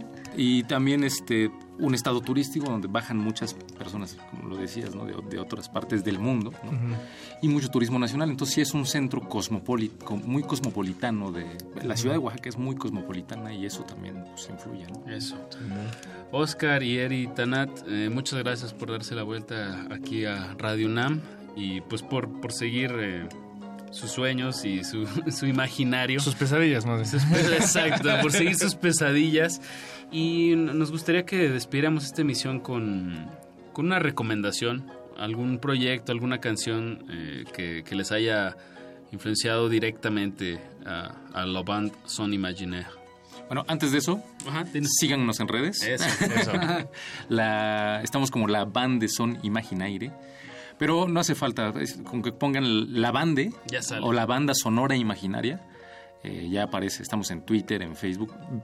Chequen nuestro canal de YouTube. eh, procuramos hacer piezas de arte en nuestros videoclips, que también los hacemos nosotros mismos. Eh, y pues síganos, Y si no les gusta, mándenlo a sus enemigos, por lo menos. Buena recomendación. Y ya. De lujo. Está excelente eso. Pues, ¿qué, ¿con qué nos vamos a despedir, Oscar? Con- Bueno, ¿Por qué and one? And one. And one. Sí, no, no ando one, sino and one. And one. And y, one. y el tema, ¿de dónde son ellos? Este, son alemanes. Ok. El tema se llama Krieger. Krieger. Una Ujú. recomendación de L'Avanson Imaginaire de, este, desde Oaxaca para sus oídos y para el mundo. Eh, muchísimas gracias, mucho gusto, mucho Gracias a ustedes. Eso. Nos despedimos de estos micrófonos. Apache o Raspi. Paco de Pablo, quédense en sintonía, resistencia modulada.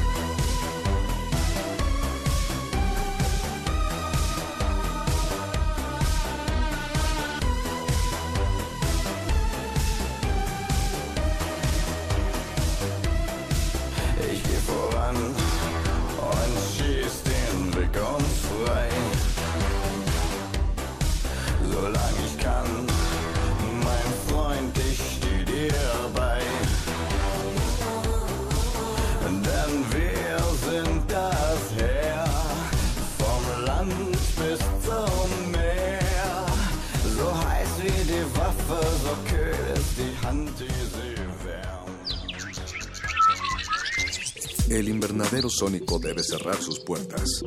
Un procedimiento de rutina. Respira. Vuelve. Cultivo de hercios.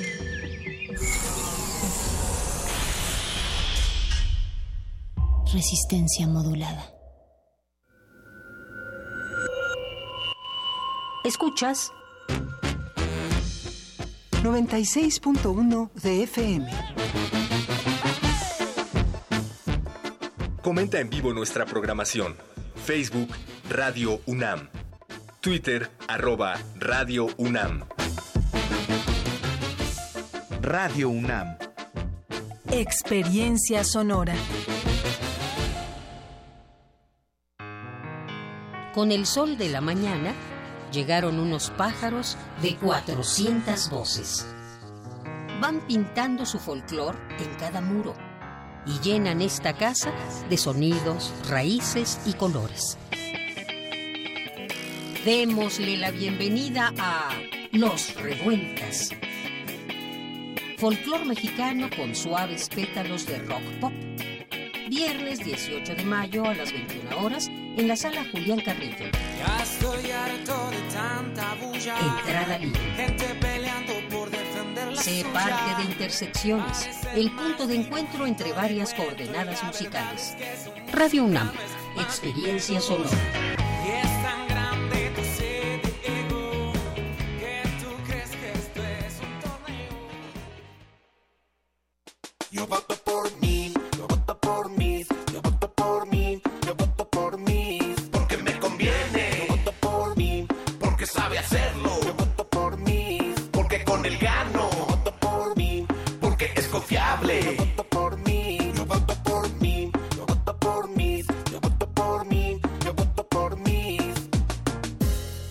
Antonio Meade, candidato a presidente de la República por la coalición Todos por México, PRI-PBM Nueva Alianza, PRI. Cuando López Obrador llegó a jefe de gobierno, creímos que el cambio llegaría a la Ciudad de México. Pero no fue así. Nos prometió seguridad. Pero cuando miles nos manifestamos por la crisis de inseguridad, solo respondió con su desprecio. Prometió que la economía crecería, pero solo aumentó la deuda y el desempleo. Y ahora repite las mismas promesas, solo por su obsesión de poder. López Obrador ya gobernó y gobernó mal. Conoce la verdad en hablemosdefrente.mx. Vota por los candidatos a diputados y senadores del PAN. PRD, Izquierda Hoy. Somos la izquierda que se identifica con las y los jóvenes, convencidos de lo que creemos, porque cuando dicen desigualdad, reclamamos igualdad. Cuando dicen jerarquía, reivindicamos la equidad. Cuando imponen control, decimos respeto a la diversidad. Y cuando hay abusos, exigimos nuestros derechos, los de todas y todos, sin distinciones. Estas son nuestras causas, es la actitud con la que vivimos. Hoy es nuestro tiempo y estamos seguros de una cosa. Somos la izquierda de hoy. Blancos sobre negros sobre rojo. Perdido está el reino. Perdida la tierra y la sangre. Danza experimental, teatro, performance y video proyección escénica. Radio UNAM te invita al unipersonal La Reina Roja o La Sangre que Retorna. Teatro corporal, danza, proyecciones, poesía, música en vivo y performance. Todos los martes de mayo a las 20 horas en la sala Julián Carrillo de Radio UNAM. Adolfo Prieto, 133, Colonia del Valle, cerca del Metrobús Amores. Entrada libre. Perdido el tiempo, pero el sol, señora divina, el sol y la luna siguen su curso eterno. Radio UNAM, experiencia sonora. Yo prometo en mis primeros meses de gobierno Es momento que los políticos guarden silencio. Y hablen los ciudadanos. Estoy cansada de sentirme amenazada por el simple hecho de ser mujer. Con este taxi me gano la vida con dignidad, pero soy ingeniero en sistemas. Estoy cansada de ganar menos que un hombre. Quiero respeto. Quiero oportunidades. Lo que más quiero es igualdad. Con Nueva Alianza es de ciudadano a ciudadano. Vota por el PES, vota por Andrés, vota por Encuentro Social. Vota por Andrés, vota por el PES con Andrés. Vota diferente con el PES, PES, PES. Apoyo a la familia con Andrés Manuel. Vota diferente con el PES, PES, PES. Vota por el Encuentro Social. Vota por el PES, vota por Andrés, vota por Encuentro Social. Vota por Andrés, vota por el PES con Andrés. Candidato de la coalición Juntos Haremos Historia. Mide en 30 segundos. ¿Corrupto? Nunca. Buen candidato. Voy a disfrutar más ser presidente. AMLO. Peligro. ¿Qué es lo tuyo? Lo mío, lo mío, resolver problemas. Si comparamos A ganas, todos me los llevo de calle. Lo mejor de México, Lo mejor de México es su gente. tu peor La enemigo. inseguridad y la pobreza. Amnistía. Jamás. Plan de seguridad. Tengo plan, tengo proyecto y tengo capacidad de implementarlo. Confiable. Me podrías encargar a tus hijos. Vota por MID, candidato por la coalición Todos por México. PRI.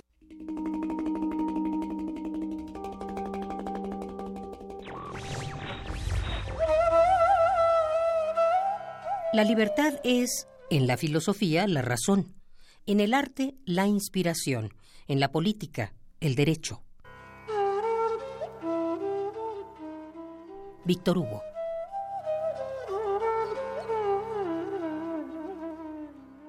Radio UNAM.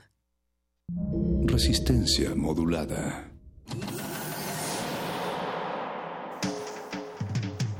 Congelamos la noche sobre las bocinas para que cristalice en tus oídos.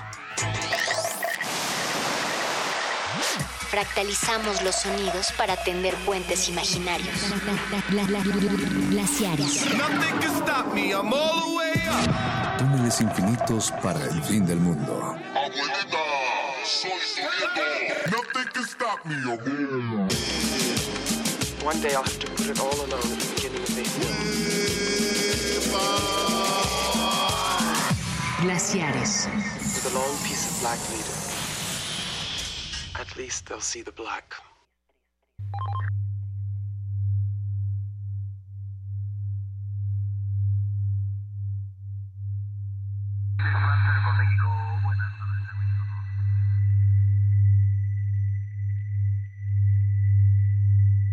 C4 de Base España.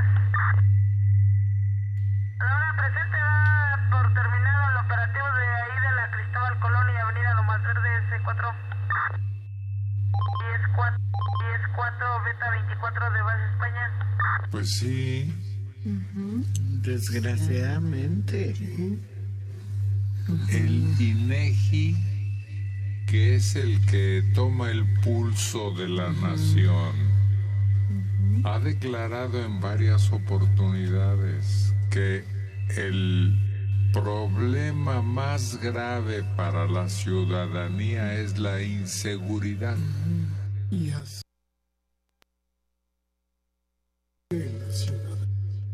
Y el problema pues atañe a todos, porque al final esos delincuentes surgieron de alguna familia, en algún momento se descompusieron, se empezaron a ser malas personas, a desconectarse de la realidad de la misericordia hacia otros, en qué entorno crecieron, cómo los educaron, qué mamás tuvieron. Pues sí, desgraciadamente.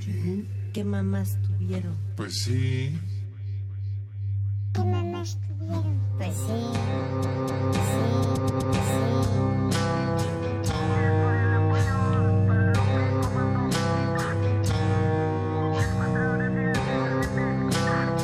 El que usted no escuche las noticias que da Marcos Hipólito no hace que desaparezcan, ¿eh?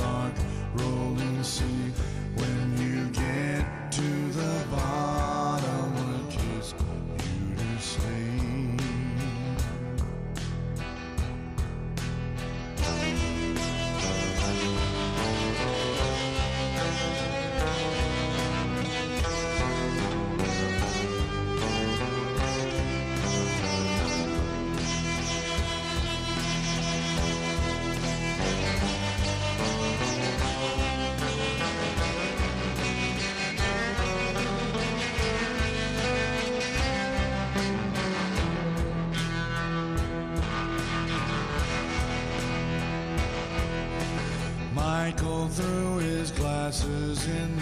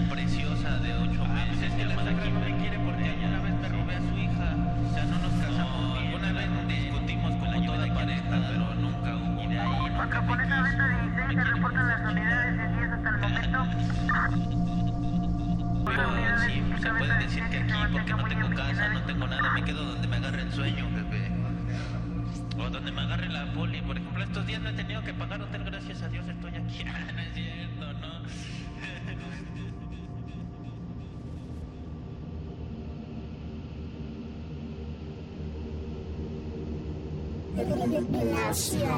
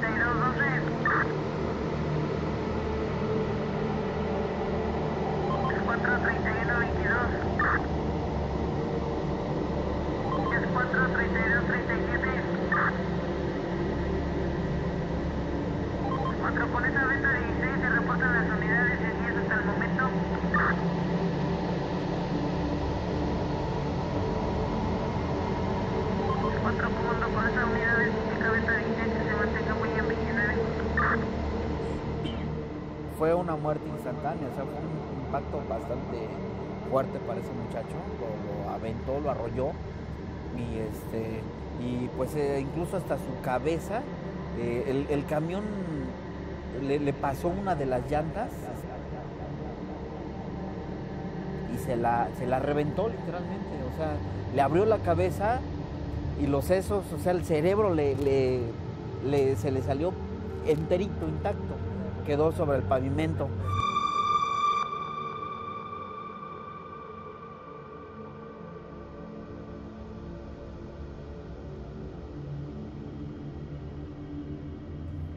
Pues desafortunadamente muy cerquita había iba iba a toda velocidad un camión, un camión de carga, pero ese camión de carga iba sin luces. Ahorita ya llegamos a otro a otro nuevo punto donde vamos a tener que hacer base. Vamos a esperar a que salga una nueva emergencia eh, durante esta noche y ahorita pues no nos queda más que esperar. Gla- gla- glaciares.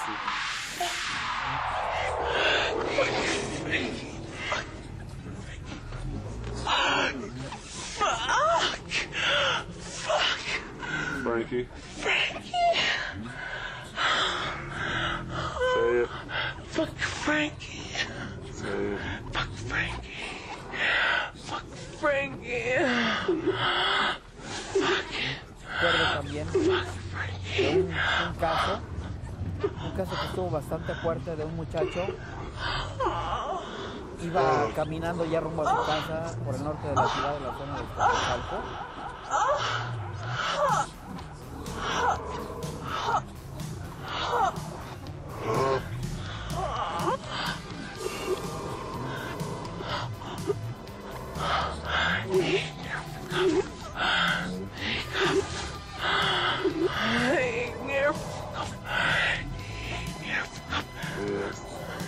yeah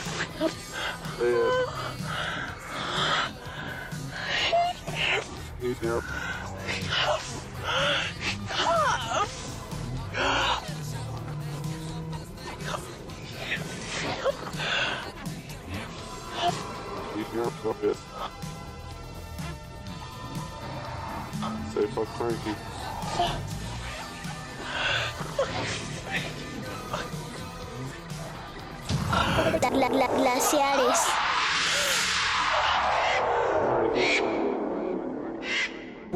Juan no se detiene a profundizar sobre el valor periodístico de su trabajo. No hay tiempo.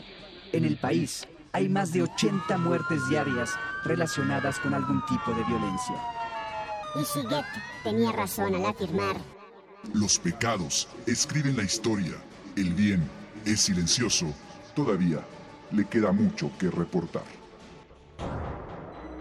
Este verano, dos hispanos desaparecieron como si se los hubiera tragado la tierra. Cuando sus cuerpos fueron encontrados, descuartizados, la policía no dio información y todo el mundo se preguntaba, ¿qué les pasó? Nosotros lo explicamos en esta crónica de satanismo, rock y asesinato. Mi mesa necesita un cuerpo fresco Dame el oído pido un juego Vamos a llenarte la pura lengua Vamos a llenarte los ojos a ver un machetazo sin un Machetazo Machetazo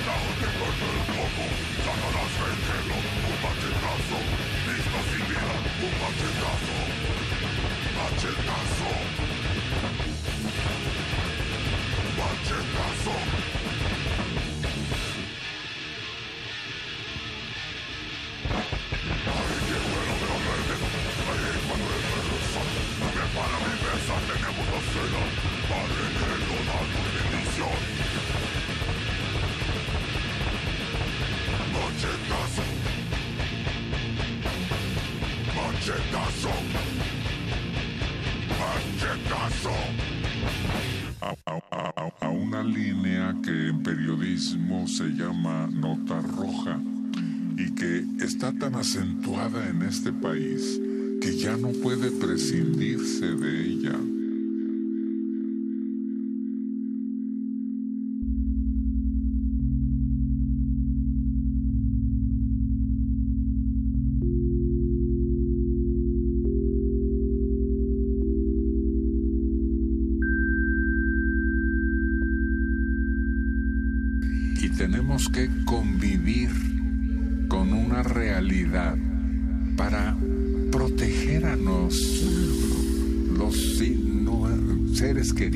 Nosotros mismos, tomar las medidas adecuadas, porque casi casi vivimos en una zona de guerra, en donde en algunos puntos se ha declarado ya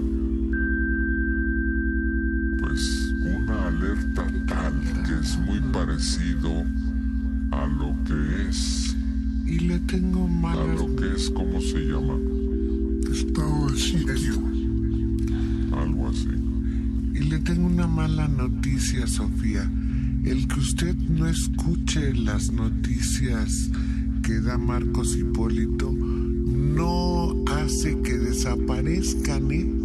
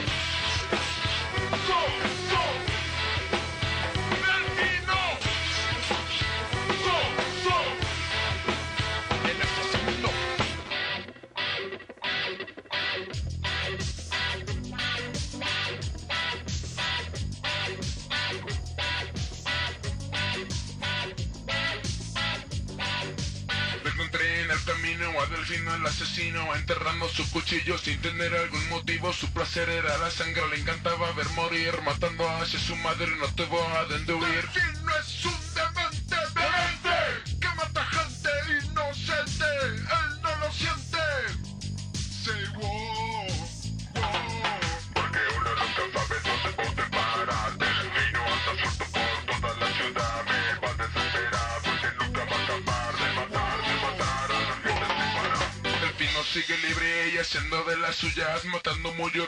ensuciándose las uñas Lleva cientos enterrados en el fondo del a los vivos darles fin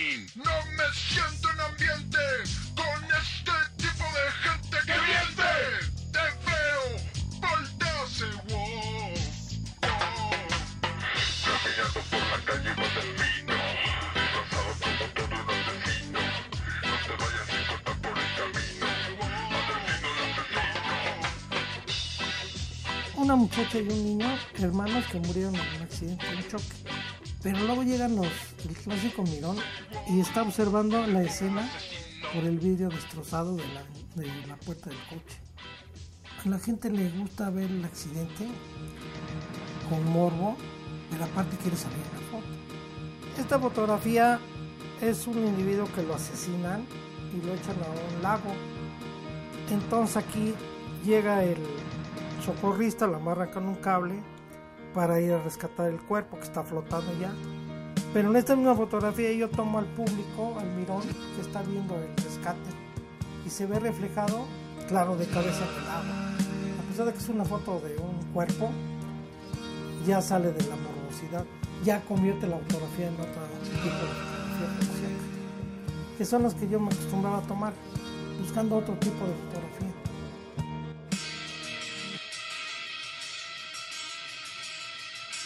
Se necesita tener sangre fría para que no se involucren las emociones al momento de que uno está trabajando. Todo, no toda la gente, no toda la gente está apta para cubrir este tipo de cosas porque eh, quedan con secuelas, con un recuerdo que los atormenta en determinado momento. Miedo que dejó tatuado José Luis Calva Cepeda, alias el caníbal de la Guerrero. El hombre que asesinó a tres mujeres y se le acusó de canibalismo. el saber que existe un cadáver dentro de, de- del apartamento este me, me lleva al, al- al instinto de decir cómo puedo deshacerme y este y pienso en, en- en la mutilación, en el desmembramiento. Justo en el cruce de Mosqueta y Guerrero vivía este asesino. En este edificio, en el número 17, en el tercer balcón.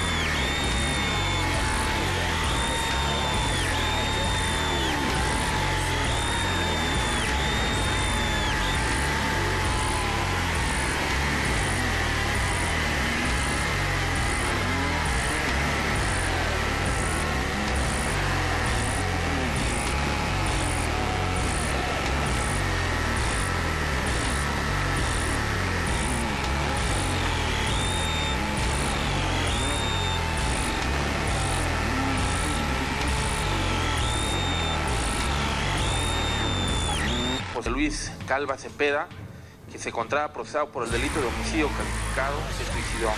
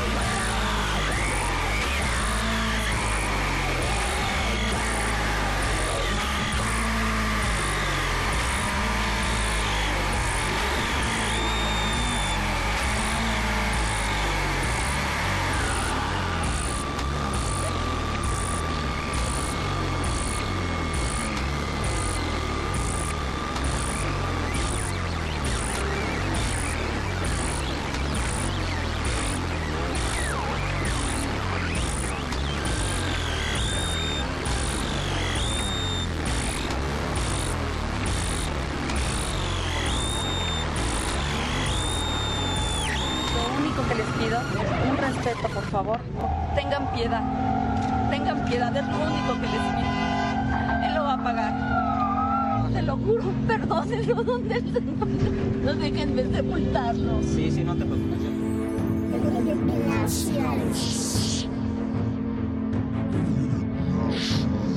El caso del caníbal de la Guerrero, después de una década, sigue dando datos reveladores.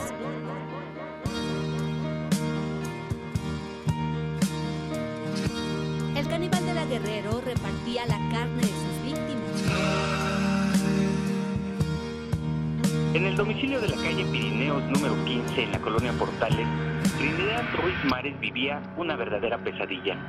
Su pareja sentimental era lo que se podría considerar un verdadero macho. Su nombre era Pablo Díaz Ramírez, pero usaba otros seis.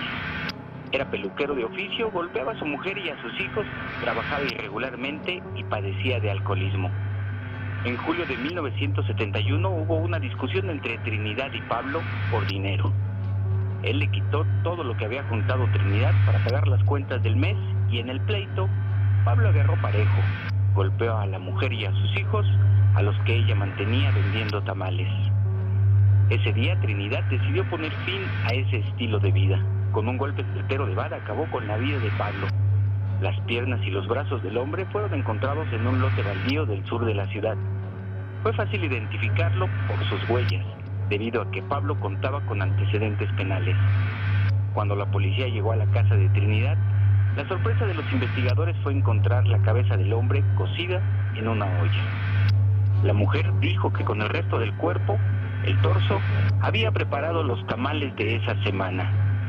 Ante el juez ella se echó toda la culpa del homicidio y descuartizamiento de su pareja.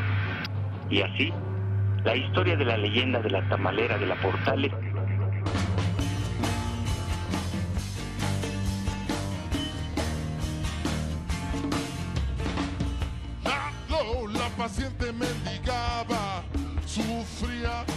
lo obligaba, con ella sacaba buena lana, la pobre era jorobada, su madre le metía el talón, era perversa y de mal corazón, su hermano vivía en el reventón, él era Lilo, amante de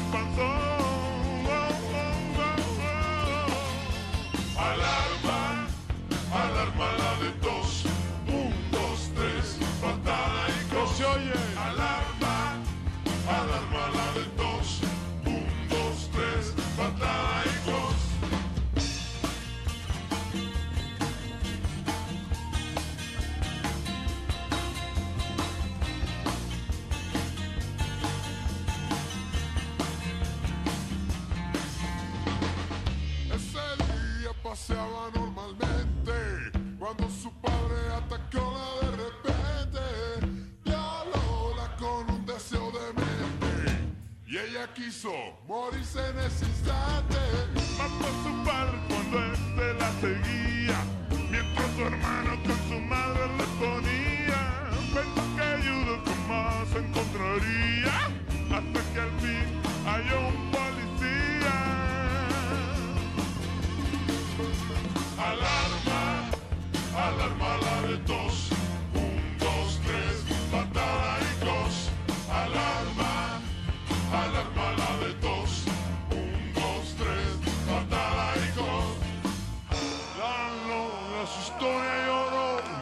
auxilio al tira imploró. El azul sonriendo la miró. ¿Qué creen que fue lo que pasó? ¿Qué pasó?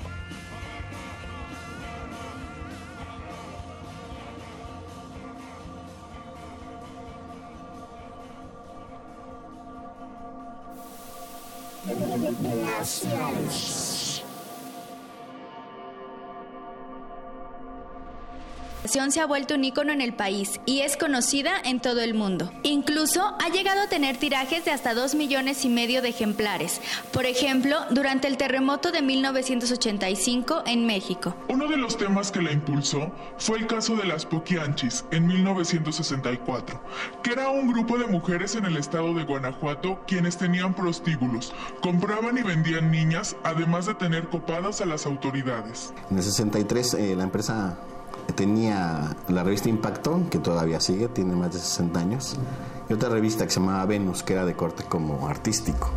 Pero bueno, no, no eran tan solventes para mantener la empresa. Así que don Carlos Amayoa decidió crear una revista pues que, que alarmara, ¿no? Que, que, alarmara a la gente y que a la vez pues se vendiera. Y creó el concepto de la revista Alarma, una revista de, de tono policíaco, de nota roja, sabiendo que no había en el mercado una revista de este tipo, pues él la crea, inventa encabezados que hasta ahora todas repetimos. Y bueno, pues sí, hace un boom, ¿no? De, de 63 que nace al 64 que aparecen las Poquianchis, de un tiraje de 30 mil, y llegan a más de 300 mil ejemplares.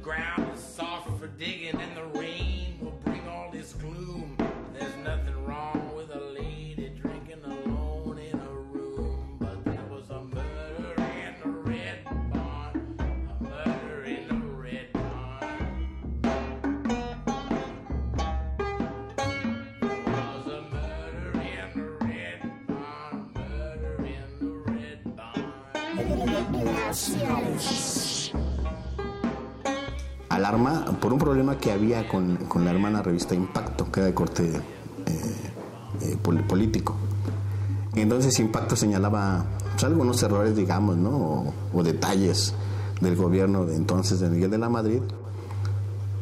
Y eso propicia el cierre de alarma. Entonces por ahí fue un golpe eh, más bien económico para la empresa, para que no siguiera solventando los gastos.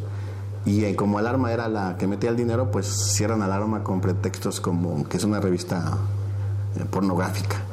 Con ella se llevan entre las patas a muchas más con, un- con pretextos eh, de limpiar la imagen de, de las publicaciones, pero en realidad fue un golpe directo contra Impacto. La revista circula en todo México, sur y norte de Estados Unidos, así como en Canadá. El lugar donde se vende menos es en el Distrito Federal por la competencia que existe con otros periódicos de corte policíaco y por el Internet. Así lo indicó Rodríguez Vázquez.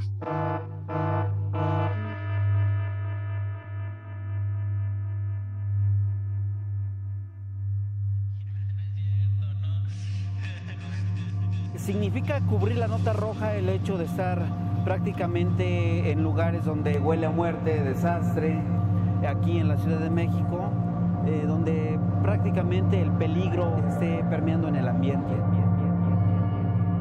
En la historia del periodismo, la nota roja se ha posicionado como un género informativo que da cuenta de hechos en los que está implícita la violencia. y en consecuencia con eventos ocurridos fuera de la razón y la justicia. Como recomendación, se tenía que publicar en diferentes formas. Tapado con una sábana. De muy lejos, entre el- las autoridades ahí tomando datos y todo. No, cerquita la pura cara ensangrentada. Y lo más importante era que cuando se tenía que publicar, el, eh, mi la fotografía, digamos, que yo tomaba, la veía el director y decía, esta es la última plana, la portada y le ordenaba al departamento de, de dibujo que la retocara.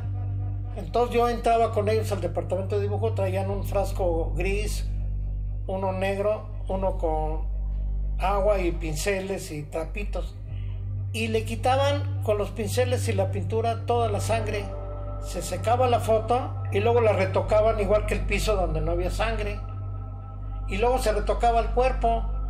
Si el cuerpo estaba muy, muy ensangrentado, le quitaban la sangre y quedaba, perdón la palabra, pero quedaba como bonito. Inclusive yo llegué a tomar fotos de gente que estaba semidesnuda y le ponían ropa con pinturas, lo, lo, volvían a vestir, se publicaba y no se notaba que estaba desnudo. Entonces publicaban fotografías, otro tipo de fotografías, igual que blanco y negro, pero ahora con más precaución de que no se viera una gota de sangre.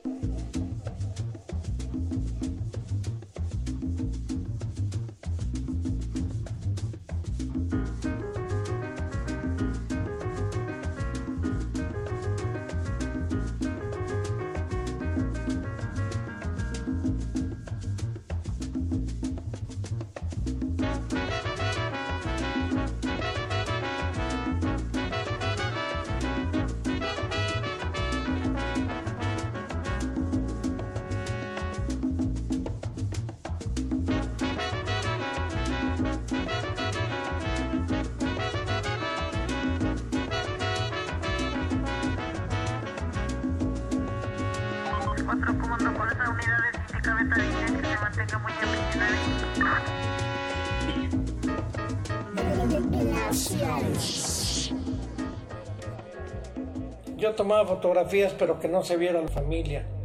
Entonces ya mis fotografías eran eh, la foto en vida de la víctima, eh, la casa donde lo mataron por fuera, el arma, si estaba. Pero era cuando la policía, eh, eh, la procuraduría nos dejaba trabajar. Éramos como amigos todos. Ahorita ya no nos dejan trabajar, ¿no? ya no, ya no pueden tomar fotografías ni, ni buscar información para la nota. Ya antes el mejor amigo del, del fotógrafo era la misma autoridad. Me tocó una época muy, muy diferente. Pero aparte no publicamos fotografías de muertos. Y ahora es al revés, ahora ya los agreden, ya no los dejan trabajar. Y ahorita las fotos se publican, es el, el muerto ensangrentado.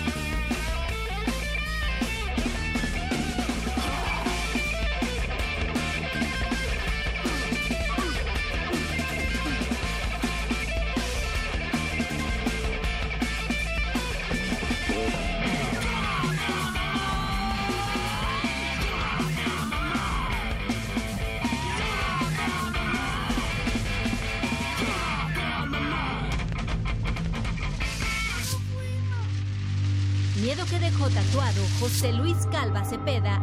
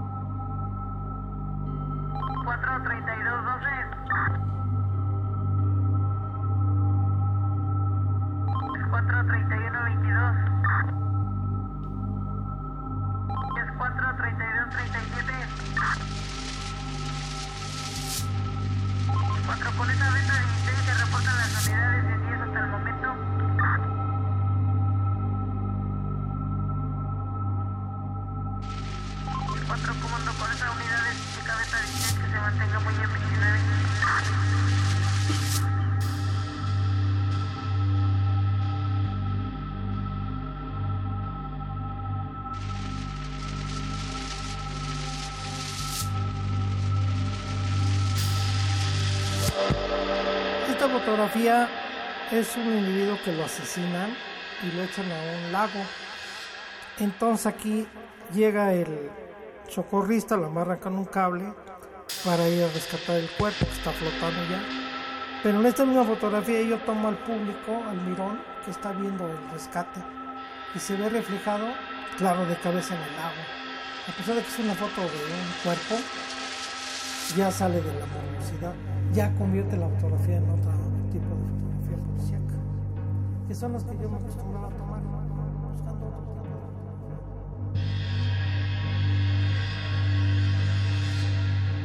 Lo que nunca faltaba en todos los accidentes era esto. Siempre llegaba alguien a vender paletas, helados, este, dulces, siempre, siempre. Tengo muchas fotos así. Pero además hay que tomar en cuenta que el ser humano recibe una primera, una primera influencia en el seno familiar. Cuando el ser humano se va incorporando al grupo social, se van modificando conductas, se van modificando actitudes. Entonces, no es estrictamente si la mamá fue buena o mala. También el medio ambiente va modificando la conducta del ser humano y eso no me lo puede negar nadie. No estoy de acuerdo con la respuesta a quien les dijo que el programa se parece a las revistas Alarma y La Prensa, que son amarillistas. Usted es muy inteligente y debe estar abierto a la crítica. Usted es el más pensante del programa. Necesitan oír la verdad, aunque les lastime. La nota roja es importante para prevenir a la gente y para desenmascarar a las personas que dicen que todo está bien en el país. Hay más de 80 muertes diarias relacionadas con algún tipo de violencia.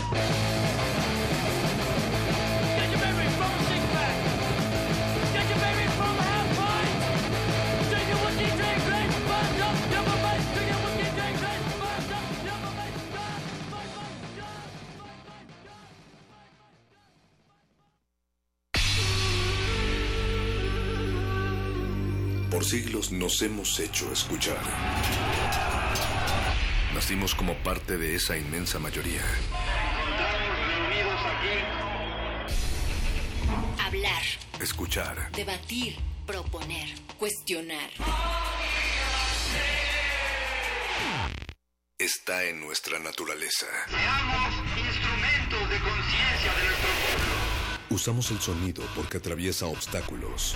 Muros, fronteras. Nosotros somos la resistencia.